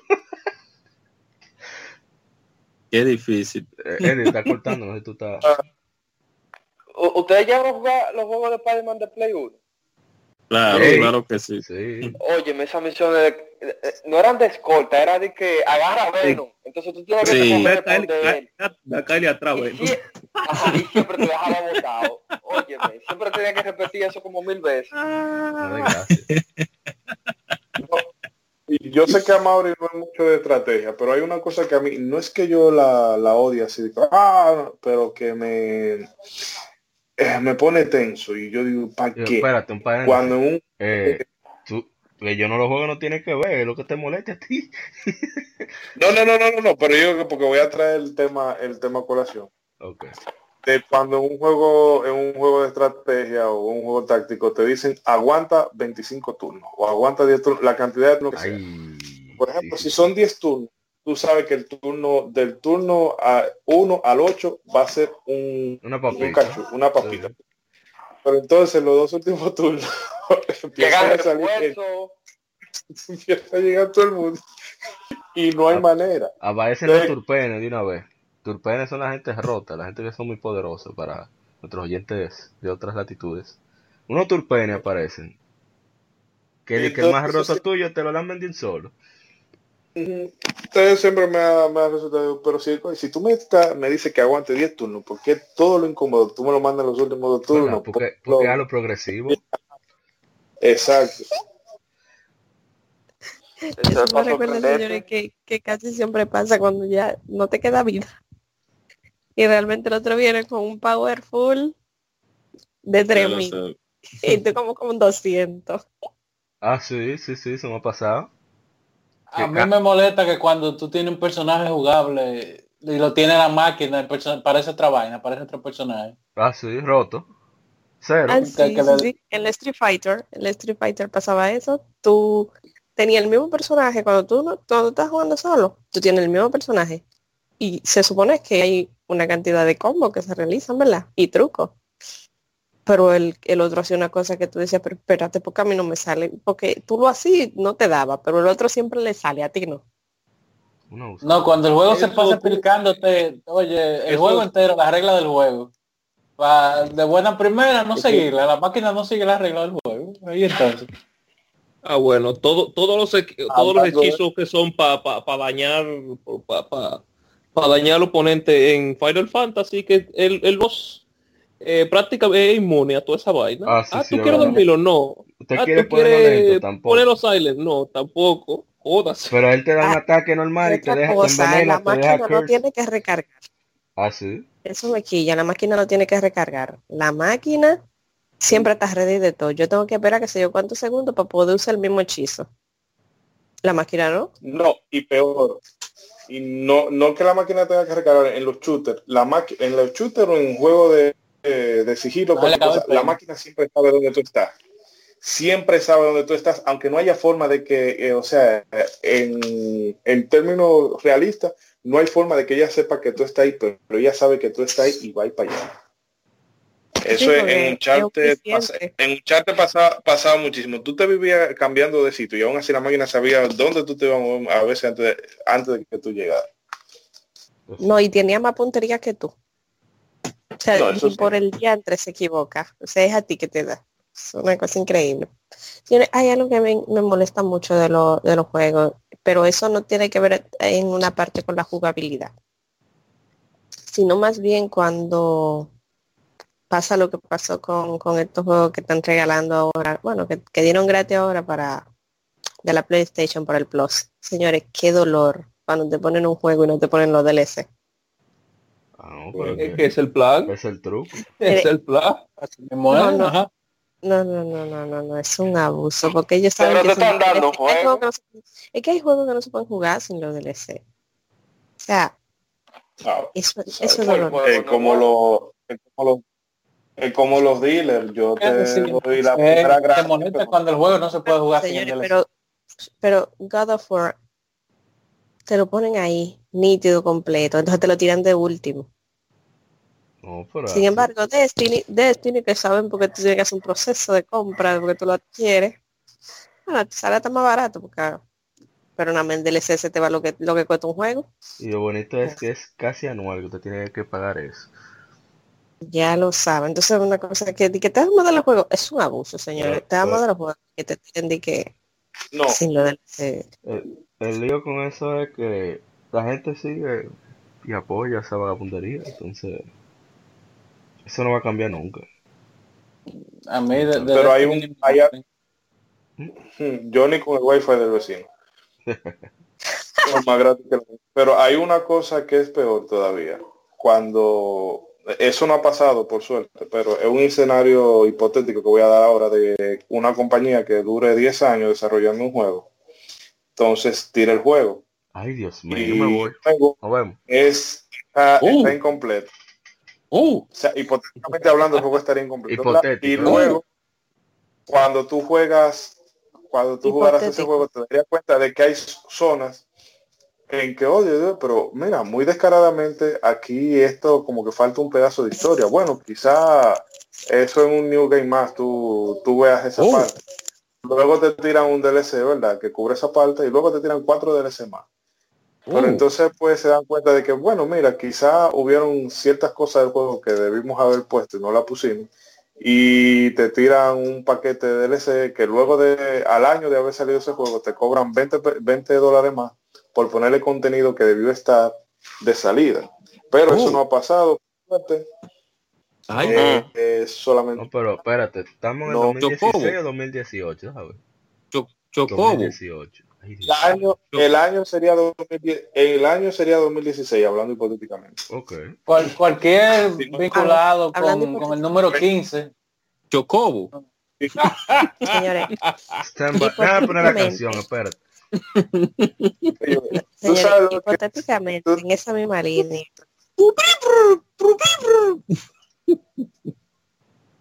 Sí, sí, sí. Sí. A lo que suena. no, no, no, que hipotéticamente en esa misma línea para 2017, hipotéticamente, mantuvieron a uno en la expectativa de que viene un juego, ese juego genial que Ay, trae todo. Ay. Óyeme, yo morí cuando tú te, te estás esperando un juego, preordenas el juego casi 100 dólares. dinosaurio. Dinosaurio. No, no, no, no, no, no, no. Espérate, que eso no es lo mejor.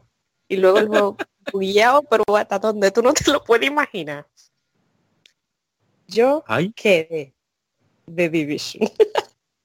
ay, oh, Ay, Dios. oh. Ahora, mire, Ay, mala mi suya por creer en Ubisoft. Ah, sí, es verdad. Ay. Dios mío. Usted fue respetado. Ay, Dios mío. Ah.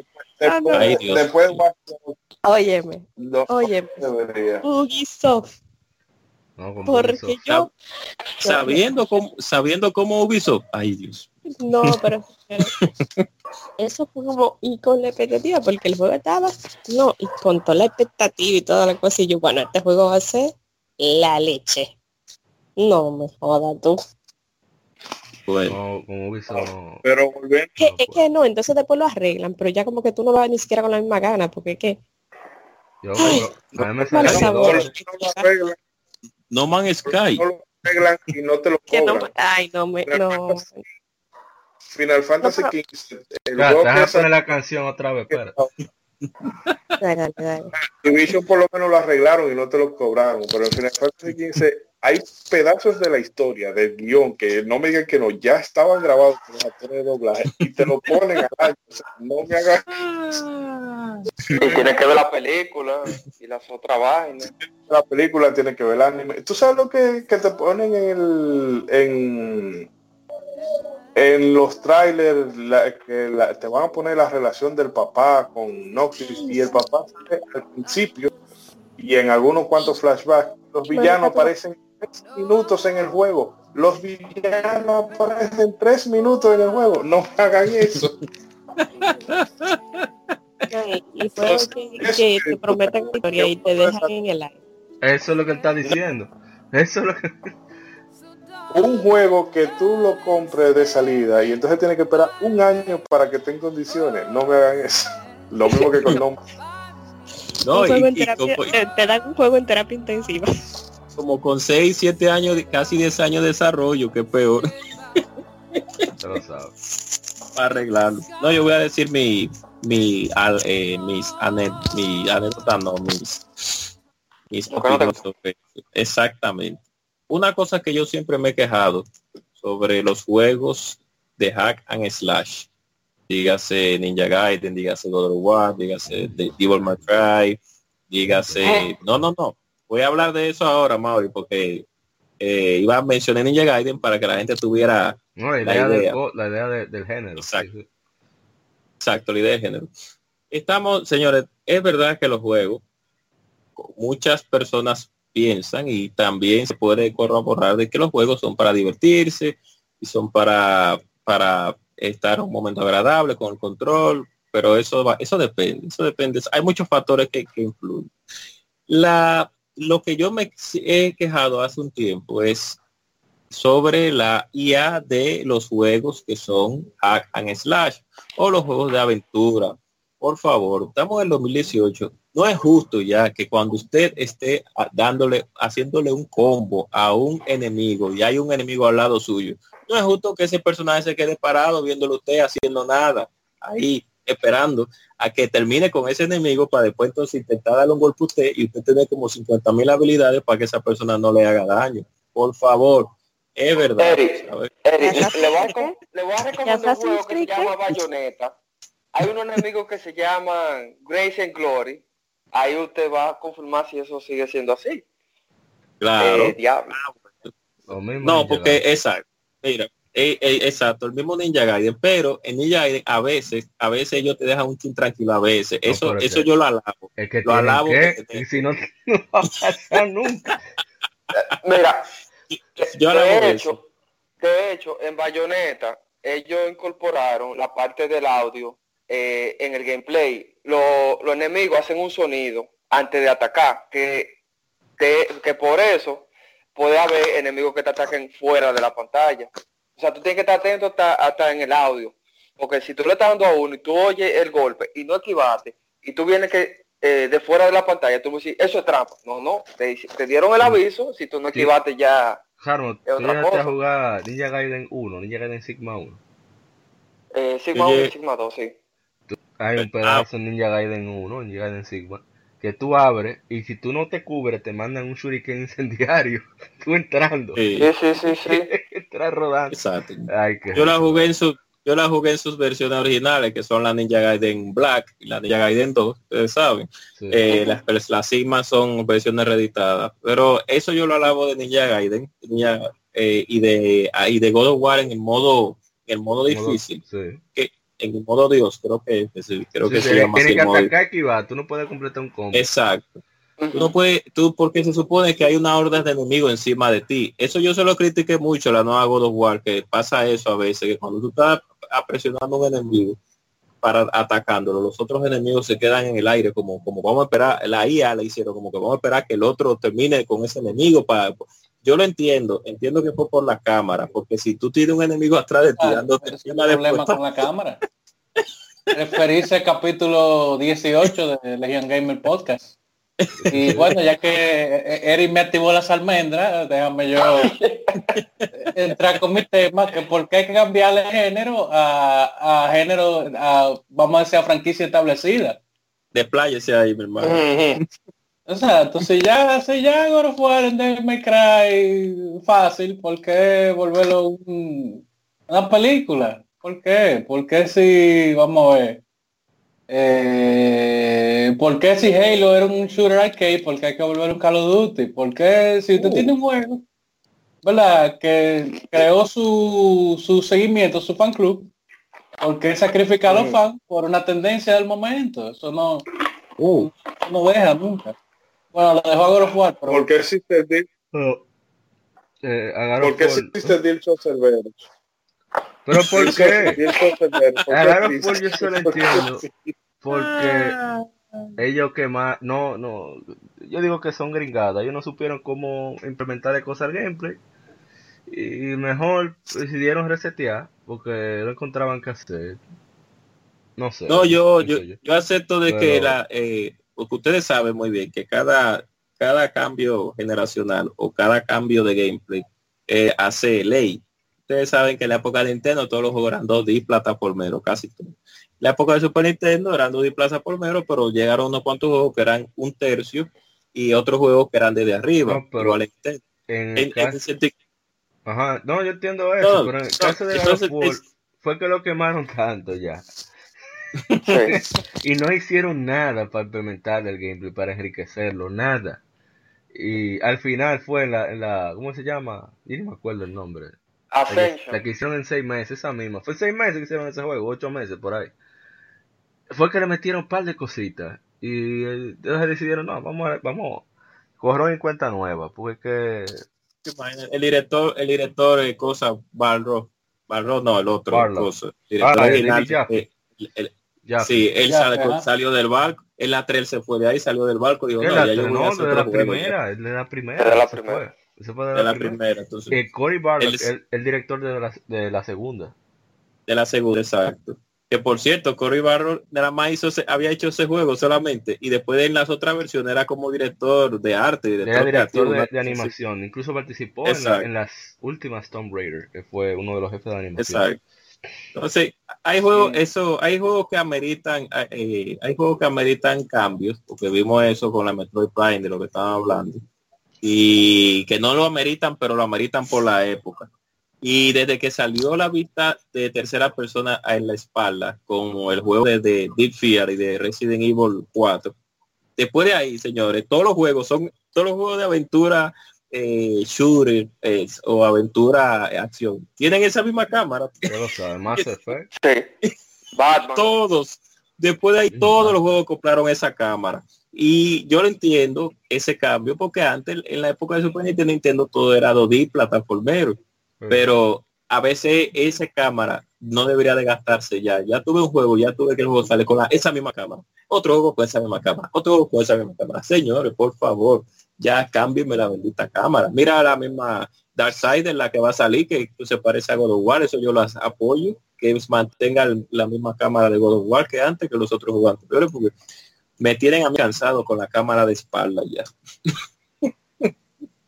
yo vi sobre eso en este día una imagen que la mayoría de los juegos de ahora parecen una temporada, como una primera temporada de un capítulo de Netflix con mecánica mala de tercera persona. Ya. fuerte. Este Señores. Este momento que uno se puede desahogar. Cuando, Señores. cuando ustedes abren, o sea, eh, cuando tú un juega, coge un juego de mundo abierto, ¿verdad? Eh, entonces tú abres el mapa, ¡fuf! puntico, puntico aquí, allá, puntico allá. Yo odio esa Ay, Dios mío. Yo, no, yo debo confesar que, no, es no es retomado The Witcher 3 por eso, por miedo a enfrentarme esa vaina. no, no, hay, un, hay un artículo que se refiere sobre eso muy bueno, que se llama El juego Ubisoft, que es un review del juego Ubisoft del año, y que tú lo lees, tú lo leíste en el 2011, que fue que salió el artículo, 2012, y lo lees hoy, y todavía el mismo artículo tiene validez. Ay, Dios mío. Eh, a mí, si usted iba a expresar algo hace rato, no la dejamos. Veré para allá. Ah, perdón, perdón, perdón. Sí, porque es que hay algo que, no sé si es que yo soy demasiado desesperada en los juegos, yo, sé que necesito un, curso de mm. y terapia, pero señores, yo tengo un problema con estos benditos NPC que no se callan. Entonces cuando tú terminas de hablar con ellos, resulta que tú no necesitas escucharlo. Entonces hay unos NPC que son fantásticos porque hasta que tú no terminas de hablar con ellos, tú no te puedes mover. Y eso habla y habla y habla y Dios mío, hay juegos que tú te la pasas de, NPC en NPC y al final del, del juego tú te das cuenta que había muchísimo que tú te lo podías saltar porque no aportan. Tienen un diálogo súper genérico. Y no, y hay algunos que hasta te persiguen, no se callan y tú, pero ¿por qué? ¿Qué juego será ese, Dios mío? No sé, no sé Ay, Dios mío. No hay juego que tiene Y que no sigue eso. Yo, ¿Eh? yo ¿Eh? Que repita lo que puedo decir. que repita lo que yo voy a decir. ¿Qué, qué juego fuera ese? No, el, que. Señores, nada más por eso. Ahí, ahí eh, dejé yo de jugar. Ahora no me acuerdo bien qué juego era, pero era uno que era entrando por. ¿Qué juego era? No me acuerdo ahora.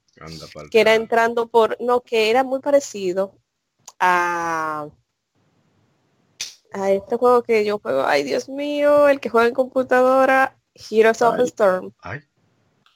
Ay, Dios mío. Y yo me quedé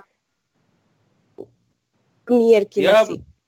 Y, y yo quedé ahí eh, impactada con un NPC. Yo me quedé como, ¿y por qué? Impactation. O sea, yo quedé impactada. Yo me habló tanto que yo en un momento pensé, Dios mío, pero el juego entero va a ser vaina porque yo, yo no pude, honestamente. Y yo, óyeme, yo no, yo entiendo que hay NPC que necesitan para tú tener información del juego y tú poder como comprender, pero hay cosas como que la ponen para rellenar. Entonces tú pierdes muchísimo tiempo y te ponen una te ponen misiones también que no te aportan nada, que cuando tú quieres que lo que te iban a dar no te da todo lo que te han matado. Bueno, antes continuemos nosotros. Solo me quería desahogar.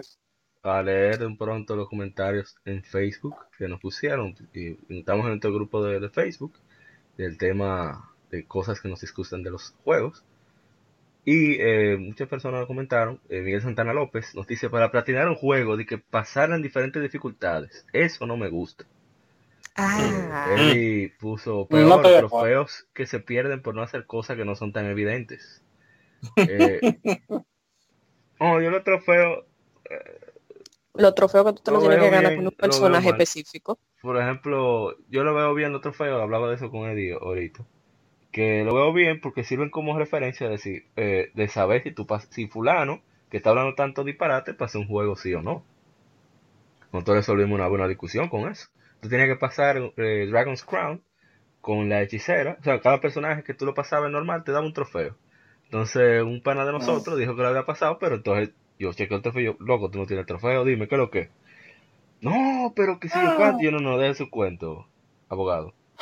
No, pero eh, lo que yo digo es hay, hay juegos que hay trofeos que, por ejemplo, eh, porque hay trofeos que son siempre recuperables, de que si tú puedes encontrar tantas cosas, si puedes descubrir tal cosa y matar al jefe así, es premio, eh, trofeo, trofeo del tipo eh, habla con el NPC X de tal pueblo cinco veces y resulta que ese tú hablas nada más una sola vez con ese NPC y en, los primeros cinco minutos del juego acabaron con el pueblo y ya no hay forma de que tú vuelvas a hablar con ese NPC a menos que arranque el juego de nuevo.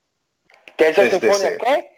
Ay, oh, oh, ay, mi madre, Dios mío. Ah, en Dark Souls. Hay un título de, de que tú tienes que hablar con todos los perros del, del, del juego entero y óyeme, una locura.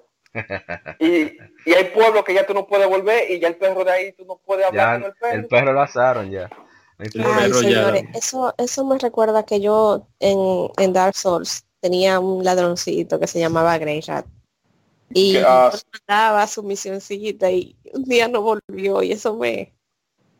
yo me quedé mirando y después lo encontré muerto. Ay, Dios mío yo creo que Maguita tiene un comentario de eso. antes de eso, Frank la Antigua dice tiempos de carga, Ubisoft, lo digo por ti. Miguel Tantana López le comenta, eso fue que jodió mucho el PlayStation 1. Toda la mierda que solo decía cargar. dice Frank Antigua en ese ah. tiempo se podía perdonar. Pero igual se criticó mucho, dice Miguel. Después siempre, es que en algunos juegos te puede hacer lo que quieras en lo que carga, yo, ¿verdad? Que iba a decir eso me recordó otra cosa que me disgusta mucho, sobre todo de, en esta época, en esta hora, en 2018, esta generación actual de consolas. Eh, y mira qué bueno que dicen Ubisoft.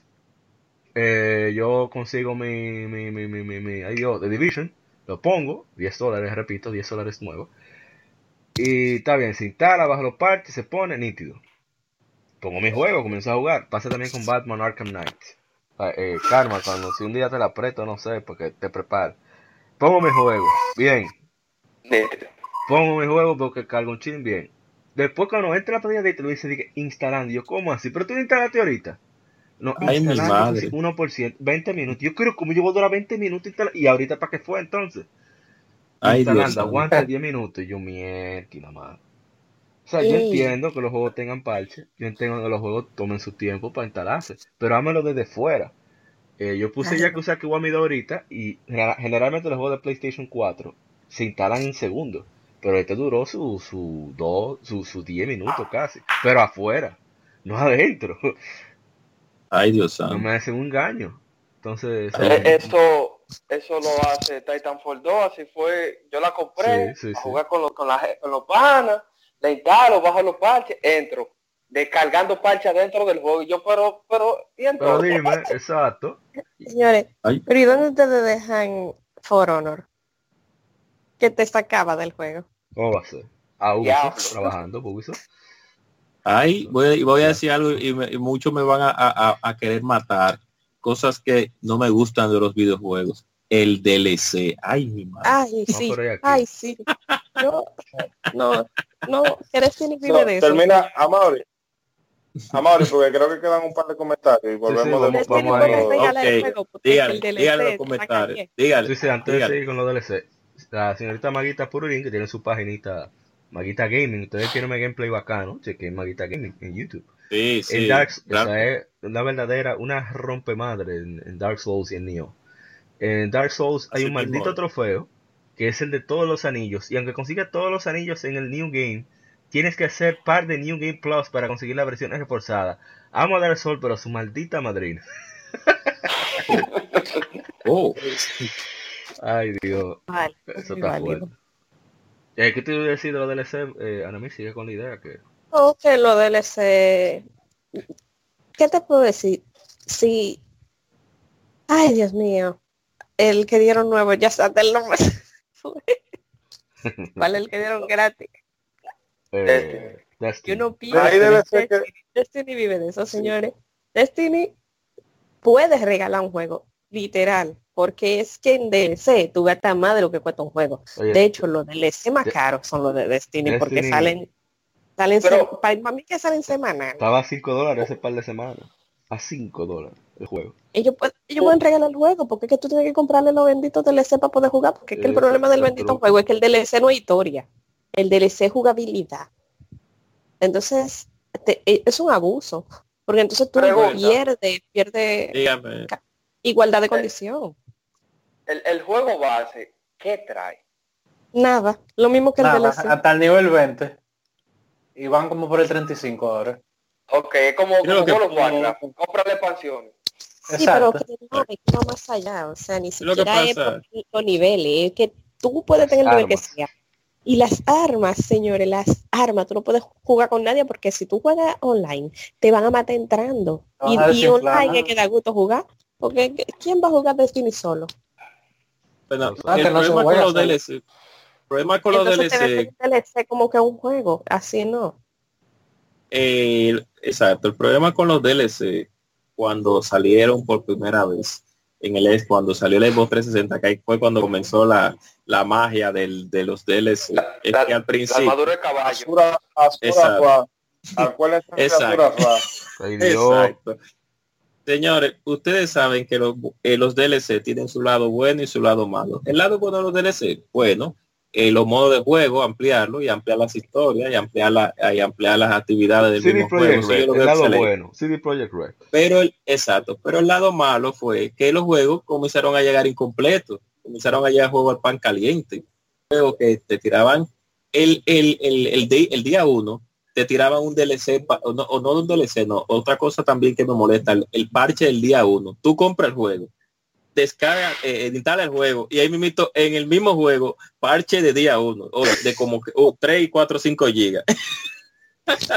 Eso tiene su, Una su porqué, Eso pero te, entiendo, te entiendo. Pero tiene su porqué. No, es, Es- es el prólogo, es el prólogo del juego.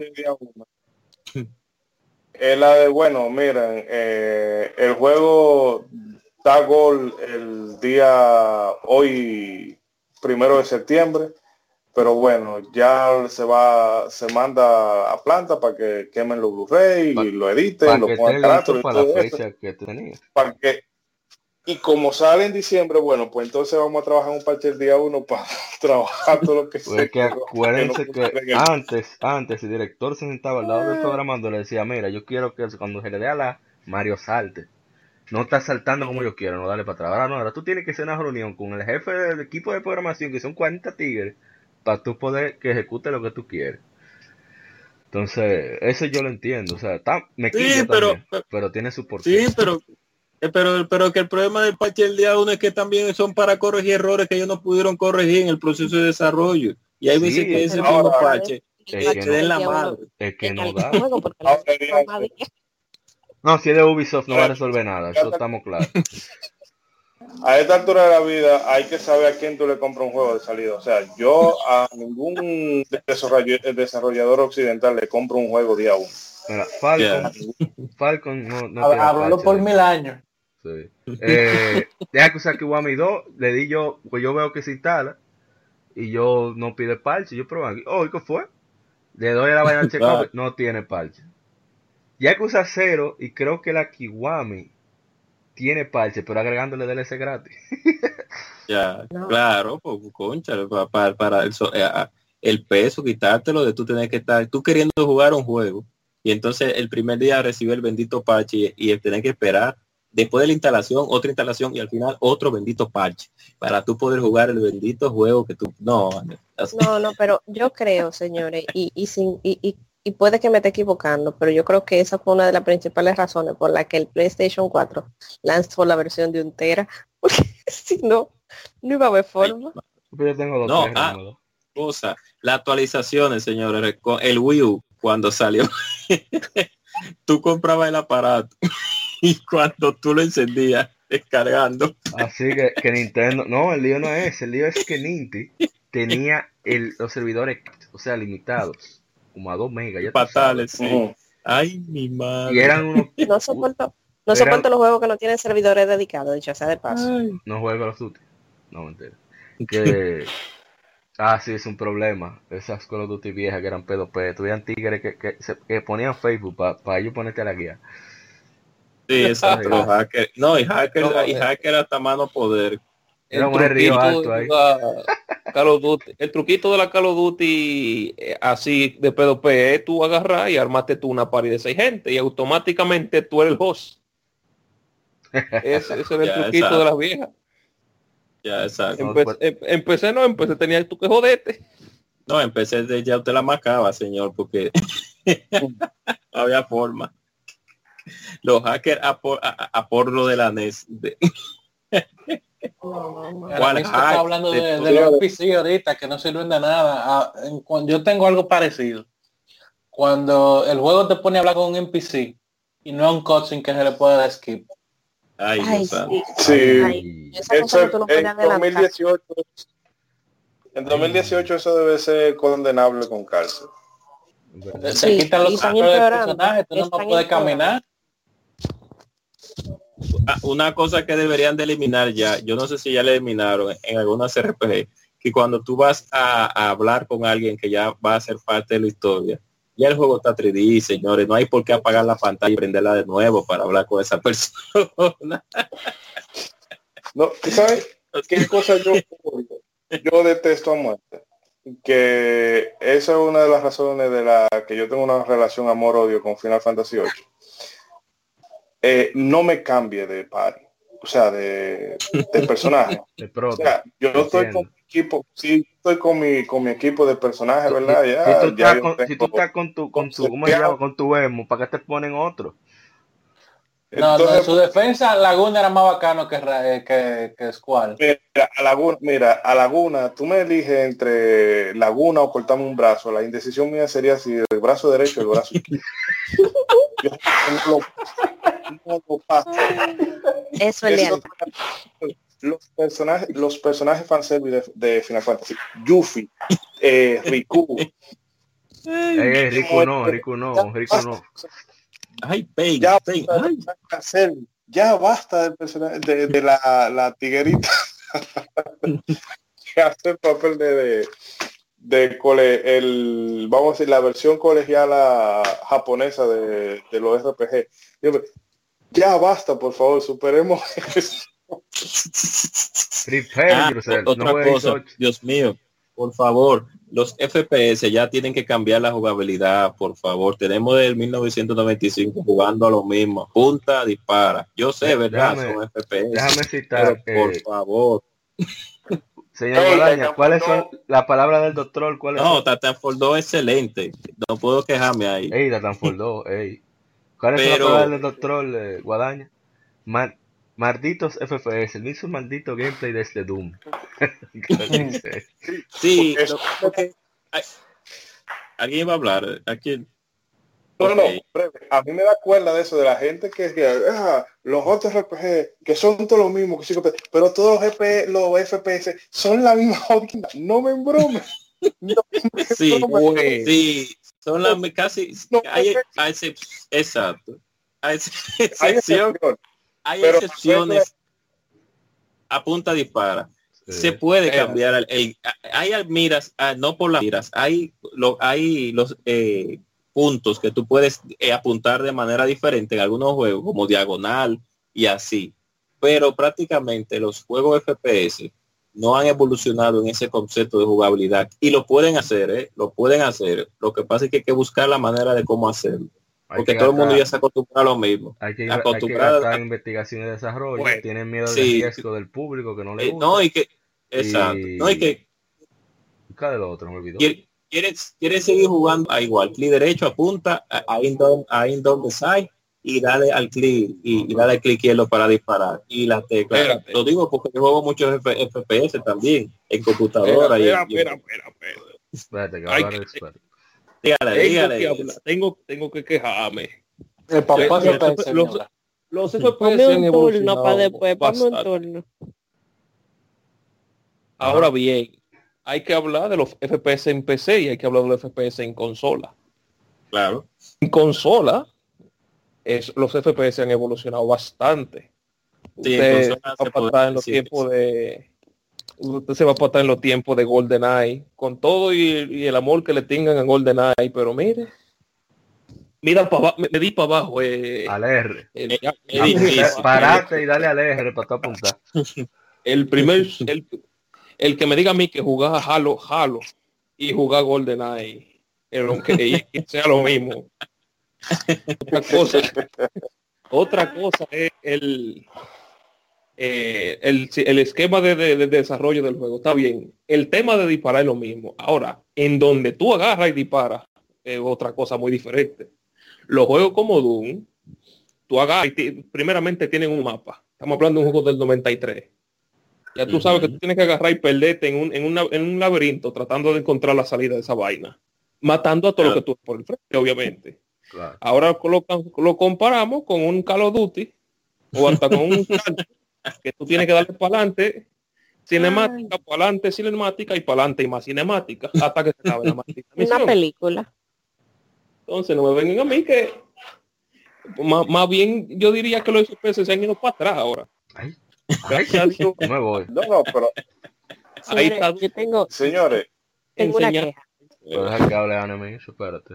Dale. Sí. Tengo una queja. Dark Souls es un juego difícil. Ya era difícil. O sea, había que invocar gente incluso para tú poder pasar algunos procesos porque realmente era, era un juego complejo. Y encima, señores, permiten que te invadan. Eso es, el- eso es un abuso. O sea, no, eso es, La chicha, eso es, eso es- no, pero yo me dedicaba a trolear. Señores, no, no, no, no, que pero que te invadan, o sea, aparecer un Eso grupo forja de el carácter. No, no, no, qué carácter, es un abuso. Tú sabes lo que tú luchas para tú llegar y con una hoguera lejísimo, porque ya tú estás como que ya va a salir del problema. Ay, no, Oh. señores, eso, eso le baja la... y te lambe. Eso es sabroso. Pero usted jugó, usted jugó Demon Souls. Ahí, ahí es que se sufre de verdad. Eso. Porque esa, esa invasión, eh, si la de Dark Souls son malas, la de Demon Souls son... Hay tigres que te son- esperan cerca de la vaina. Ven, No, esos son- tú sabes que esos son co- como los los camper, los campers de, del juego de shooter. Ese mismo Oye, es. O sea, yo me quedé... Sí, hay invasor troll que el invasor, él te Sí, invade y él se va para donde están todos los enemigos. Y te lo llama. Es así, esa es la estrategia para ganar. O sea, yo caí al principio y yo decía de que, pero ¿por qué? Y, y, y te hacen señas y todo, y que ven, ven. Era la buena intención de la gente. Oye, eso no, eso deben de penalizarlo. Que, que una gente que te va a ayudar y, y te, y te haga joder. Eso debe de... Bueno, mensaje Eso, de- eso lo vinieron a arreglar en Dark Souls 2, que la gente te salía por nivel, pero en Demon Souls, el, level- el tipo level 500 millones te salía en el primer mapa, después que Ya. tú matabas el primer boss. No, no. Ya sí, tú y los de, de Salta que hay un tesoro bajo. Ay, Ah, Dios mío. Bueno, bien, pero una cosa, una cosa, o mejor dicho dos. Primero, eso ya es ajeno al, al mundo, a los videojuegos en sí, pero sí es propio del mundo del videojuego. De, ya dejemos de comparar todo con Dark Souls, por favor. Por favor. Sí, por favor, sí. Lo podemos hacer con. Assassin's Creed Sí. también. No, Ghost, Yo- No, no, no. Ghosts and Goblins. Dejemos de comparar todos los juegos difíciles con Dark Souls, por favor, Dios mío. Sí, y, todos los- es y- y todos los juegos de un- mundo abierto con Skyrim Sí, también, exacto. Hablando de Al- juego de mundo abierto. Una señor, última cosa a mí. Una última cosa. O sea, ¿cómo es posible que tú los modos de dificultad ahora me lo quieras vender eh, como paquete, como un DLC? como un DLC. Ah, sí. Valkyria, Valkyria Chronicle hace eso. Señores, no, no, no. Porque desde siempre tú tenías, hay juegos que te ponen, tú entras y lo primero que te dicen selector de dificultad, ¿qué dificultad tú quieres? Manco, ta, ta, ta. normal, No me haga a mí duro. que es- no me haga como No hay uno no me- antes del manco. Entonces, ahora eso tú me lo quieres poner como un DLC. O sea, na- los casual no van a no van a elegir. Tú lo puedes poner eso y el, y el el que sea dedicado va a ser el único que lo va que, Ah, pero- que lo va a poner difícil. Eso no te va a espantar la clientela. Eso es una buena idea hoy. Tú el modo easy, venderlo como DLC. Ey, sí. Para Eso que fue- el manco gate. Se hacen de cuarto con, los periodistas. Sí, sí. Eso fue culpa del Wii. ah, pero Pokémon lo hizo, la Pokémon White y la Black, que la White tenía un ítem para modo fácil, que tú tenías que linkearte con uno que tuviera la Black. Sí. Y la Black al revés, la Black tenía el modo difícil. Oye, eso. Por, por un modo difícil que todo juego de, de generaciones pasadas No, tú, tenías, su nivel de tú lo conectabas ya. Sí. Bueno, yo creo que ya... ¿Eh? ¿Tú vas a hacer algo más? No, porque Lo, sí, lo, lo mundo abierto. Sí, yo tuve una experiencia con Nino Kuni. Ustedes saben que yo soy fanática de Nino Kuni. Ok, no cool. Y, y ese juego es aparentemente mundo abierto, ¿verdad? Sí. Tú puedes caminar para donde tú quieras. Entonces en el mapa te aparece algo, un, tú marcas y te aparece algo que tú tienes que buscar. Señores, eh, cuando tú vas para esa misión, que tú vas en el camino, resulta que tú apareces en un sitio que tú vas derecho, pero por ahí no se cruza. Entonces no es tan, no es tan abierto. Tú tienes que dar una vuelta por donde tú sí No, puedas imagínate, cruzar, porque tú te quedas caminando como No, porque- tú te quedas caminando, pero llegaste a la pared donde ya ellos se cansaron de seguir dibujando. Y por ahí no se cruza, tiene que irte por el otro lado, que, No, otro pero- es el mismo camino, pero que hay como una pared imaginaria. Esa vaina así que Nino Kuni se le puede perdonar. No, es genial. un es genial. que- Me ha pasado, me ha pasado en otros juegos que no voy a mencionar porque ya lo vetaron, amigos. sí. A En The Witcher te dicen aquí, aquí hay dragones en The Witcher. Después que tú llegas, si tú vas muy, muy, muy lejos, aquí hay dragones, te devuelven. eh, ¿Quién era que iba a decir otra cosa para ir cerrando ya?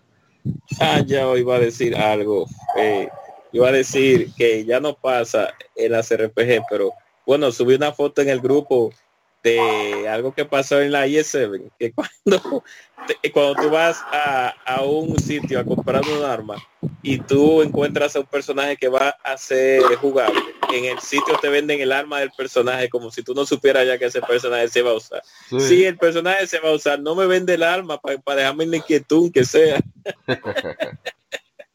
Pero eso pasaba en la RPG. Como hay tan poco RPG ahora, ya, ya yo creo que eso ya no, no, no pasa. Ah, y otra cosa también que, que iba a, ya tiene que ver, que tiene que ver ya con el asunto de las consolas. Por favor, los desarrolladores de los updates que hagan primero prueba exhaustiva antes de lanzar los updates. Los updates. Antes, la generación del PlayStation 3 y Xbox 360, usted tenía que jugársela con una bala, era para usted hacer los updates a su, Yo, a su- yo a su aprendí, yo consola. aprendí a utilizar cable de red porque por descargar una actualización por Wi-Fi, yo tenía, para yo sacar, cambiar de juego en PlayStation 3, yo tenía que apagar el PlayStation 3 y después cambiar. Ah, hablando de la consola, el PlayStation 3 Tiene tenía un problema errores. con el conector que estaba como en el aire. Sí, pero era es- exacto, pero los updates también además. Cuando tú hacías un update a Mauri, eh, lo mismo que tú dices, pero también cuando tú hacías un update a la consola, tú tenías que rezar porque el bendito update no llegara corrompido para, para que no te briqueara el aparato, Dios mío. Y eso era algo Sony, normal. Sony es Era algo por eso. normal. Algo normal era eso ah, en la anterior. Ahora se ha corregido un poco. Pero el, el PlayStation 3 y el 360 era, era, era, tú tenías que usar así, ay, que salga buena esta actualización, que salga buena. Oye, yo estaba que lo descargaba por USB la actualización para evitar problemas. Eh, Pero ¿Algo más? O, o ya cerramos? Cerramos ya. dele, ok. dele. Eh, no despido, vamos a despedir para mí, Monamish. Arranque usted, ya que no estuvo en eso. Ay, muchísimas gracias por la preferencia. Yes. Me encanta este tema. Este es uno de los temas más, no sé, ayuda al gamer a desahogarse. Ayuda también a que el público exprese todas sus emociones. Me encantó el día de hoy, estuvo fantástico. Eh, gracias a todos los participantes y a todos los que también nos escuchan. Y nada, que sigan dejando comentarios para los próximos podcasts, para nosotros también entretenernos. Sí, sí, bastante jocoso que fueron. Señor Arthur. Sí. despídase. Bueno, ¿qué se puede decir? Ningún hobby es perfecto, como tampoco son los juegos. Exactamente. Sí, y, y- incluso Ocarina of Time no es perfecto, Ay. así que ya superamos. Ay, Ay, Y nada, Uh, para ay, Dios mío. no, bien. Señor Eddie, ataque usted.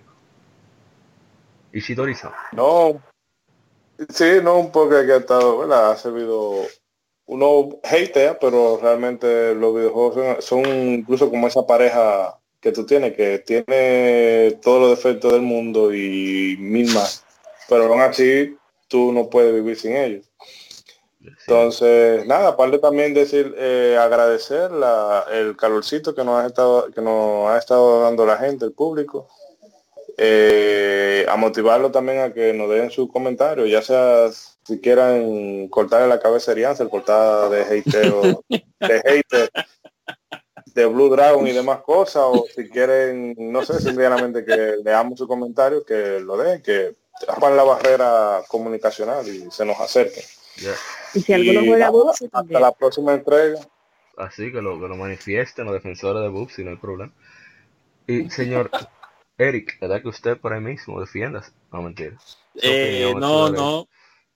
Eh, sí, sí, no, a pesar de todo, a pesar de lo que yo diga, bueno, pues ustedes a fin y al cabo son los dueños de la de la opinión final, a pesar de que sí sabemos que hay juegos buenos y hay juegos malos, y hay juegos que nos gustan, están entre las tres definiciones, los juegos más buenos, los juegos malos, los juegos que nos gustan. Que hasta eso está debatible, o sea, absoluto. Eso entra en subjetividad ya, y la subjetividad ya es otra cosa. O sea que, eh, bueno, ustedes saben que los juegos no son perfectos, como dijeron, como dijo Arthur, como dijo eh, Anamis, como ha dicho Moisés, eh, como ha dicho Mauri como ha dicho Carmen. Los juegos no son perfectos, hay muchos juegos que son buenos, pero también tiene sus cosas malas que los desarrolladores tal vez no es que no lo pudieron mejorar, sino que tal vez no se le ocurrió en ese momento agregarlo y uno como es el que paga por jugar ese tipo de juegos y uno lo, le encanta ese tipo de saga o ese tipo de juego en particular, uno quisiera que sucediera. Muchas veces suceden y otras veces no. Eso es algo que nosotros tenemos que entender. También hay otros que lo hacen de maldad, como el de la Final Fantasy 13, que dijo que en el juego... Eh, hacer pueblo sale muy caro, sale ni no No, eh, eh, se olvidó eso con respecto a Final Fantasy 13. Los juegos que tienen, todavía tú tienes 60 horas y te siguen dando tutorial. sí. tutorial. No, no, no. Entonces, eh, él creía como, él cree, o no sé si cree, pero él creía como que uno era un indio, un indio en, sentido, ustedes saben, como que uno tenía un ignorante, exactamente, como que uno no piensa, como que uno es un estúpido que le está dando 60 dólares a él porque él haga un disparate, pero bueno. No, pero hasta yo estoy de acuerdo. Son cosas que pasan. y nada, muchas gracias por, gracias por escucharnos y así. Hasta la próxima, me despido con eso ya. Está bien. Señor Guadaña, ¿y usted? Manuel. Guadaña, ¿usted está aquí todavía? No, ya no responde. Señor, señor Karma. Hello, ¿se escucha? Sí, sí, sí. Sí. Adelante. Sí, bueno, eh, el tema de hoy, como uno como individuo tiene cosas que a uno le gustan, cosas que no. Eh, y al final del día, eh, hay cosas que los juegos tienen que puede o no vayan de acuerdo a, nuestro gusto, porque por ejemplo, como mencionaba Mauri, a él no le gusta el backtracking obligado, pero así mismo como a, él y mucha gente más no le gusta, ah, eh, hay géneros dedicados a eso. Ahí está el Metroidvania, que, que lo, ejemplifica, ¿verdad? Entonces, nada, al final del día uno tiene, eh, uno juega los juegos tienen que saber que probablemente va a haber una que otra cosa que no le gusta. Mira, por ejemplo, para mí Bayonetta es uno a pero eh, me acuerdo que la primera vez que lo jugué no me gustaba que, eh, bueno, y ahora todavía, que tiene unos quick time event que tú tienes que reaccionar antes de que salgan, si no te mueres. Entonces, una cosa que está ahí, pero nada, eh, no afecta la experiencia global. Exactamente, no, por ejemplo, en la misma, hay algunos yakuza que hay su, su, su misión de corte, y la detecto, pero nada más en ese momento que yo me quillo. E, exactamente, exactamente. A mí me quilla bayoneta cuando yo quiero sacar el, el platinum. Entonces, no me acuerdo que viene un cutscene que tiene un quick time event y, y con que no, no le estoy dando mente. Y cuando sale el botón, yo, mi esquina, y ya no me da tiempo a racionar. y tengo que repetir la misión otra vez. Estoy aquí, estoy aquí, estoy aquí, era que estaba muteado. No, usted su, su, para cerrar. No, agradecer, sí, sí, I'm alive, agradecer a, a los oyentes se, da, se, dan cita a escucharnos hablar disparate y cosas interesantes, las dos cosas. Yes. Eh, cada, cada semana. Eh, muy buen asunto de los comentarios que están mencionando, señores. Esto no es, no es de nosotros nada más. Comenten ahí, que para eso está la red, para eso se encarga APA, APA de subir su Game for Meredith. Y nada. son gratis. Yes. Por y para la comunidad. Por y para la comunidad. Sí, sí. más gente interactúa, más se incrementan los chances de que un día empecemos a hacer concursos. Yes. Ay, señores, yo Una estoy. Yo he aprendido muchísimo hoy. Pero y me gustaría que, que la gente comente también de, de lo interesante que es, y yo sé que para el próximo podcast quizá lo podamos ver, eh, jugar por fe. Jugar por fe, como con Ubisoft. Eso Ay, sí. es un juego de fe. de. No, Bueno, No. Carmen y yo jugamos por fe los juegos de cambio, los de Platinum. Ah, sí, sí. Ellos tienen su, Claro su- que- ellos tienen su altar. No, es que cuando tú estás esperando un juego de Ubisoft, eso es feo, o sea, eso es a ver qué sale, porque que, mira, ya yo ya yo entendí, señores, me abrieron los ojos. Son todos. Y la- lanzo una última pregunta para algún programador que nos esté escuchando. ¿Para qué diablos tú me das la mejor arma del juego después de que yo mato al jefe más poderoso? Anda pa'l carajo. Para No, que yo- lo vuelva a jugar. El gobierno. Llévatelo, La 120 vidas de Mario, después que ya tú hiciste todo. llévatelo. Ay, Dios solo mío. para despedir, eh, muchas gracias por escucharnos. Este fue el episodio número 37. Recuerden dejar sus comentarios en todas nuestras redes sociales, de, eh, facebook.com barra Instagram, también igual en Twitter. Eh, pueden, pueden escucharnos en YouTube, en Apple iTunes, busca Legion Gamer Podcast, asimismo en Tuning, en Radio Casters y por supuesto en Spotify, así como en Google Podcast. Así que le agradecemos muchísimos, muchísimo su, su- que nos estén cada vez escuchando más, sobre todo en Estados Unidos, en Europa. Eh, saludos a, a Ronaldo Tel, Spinner, Retract Entertainment, Tech Games, a Andrés Gutiérrez de Nicaragua, a asimismo a la gente de Mudes que Retract Entertainment, a la gente de Zona Gamer Podcast que están nominados en los Latin Podcast Awards, así que voten por ellos para ayudarles a, que tengan más notoriedad. Y por supuesto también a, a nuestros amigos de Quien Pierdo Entrega, a Malasunto, que siempre nos estamos ahí compartiendo, hey, tú vas para tal vaina, ah, pero vamos allá. Y, y siempre tenemos una, un ambiente bien ameno cada vez que nos, encontramos. Así que esperamos que lo hayan disfrutado y nos veremos en el episodio número 38. Así que se cuidan y que siga el bici. Bye. Escuchaste Somos Legión. Somos gamers. Legión Gamer Podcast. El gaming nos une. Las informaciones más interesantes de la semana. Fechas importantes de la industria. Curiosidades y más.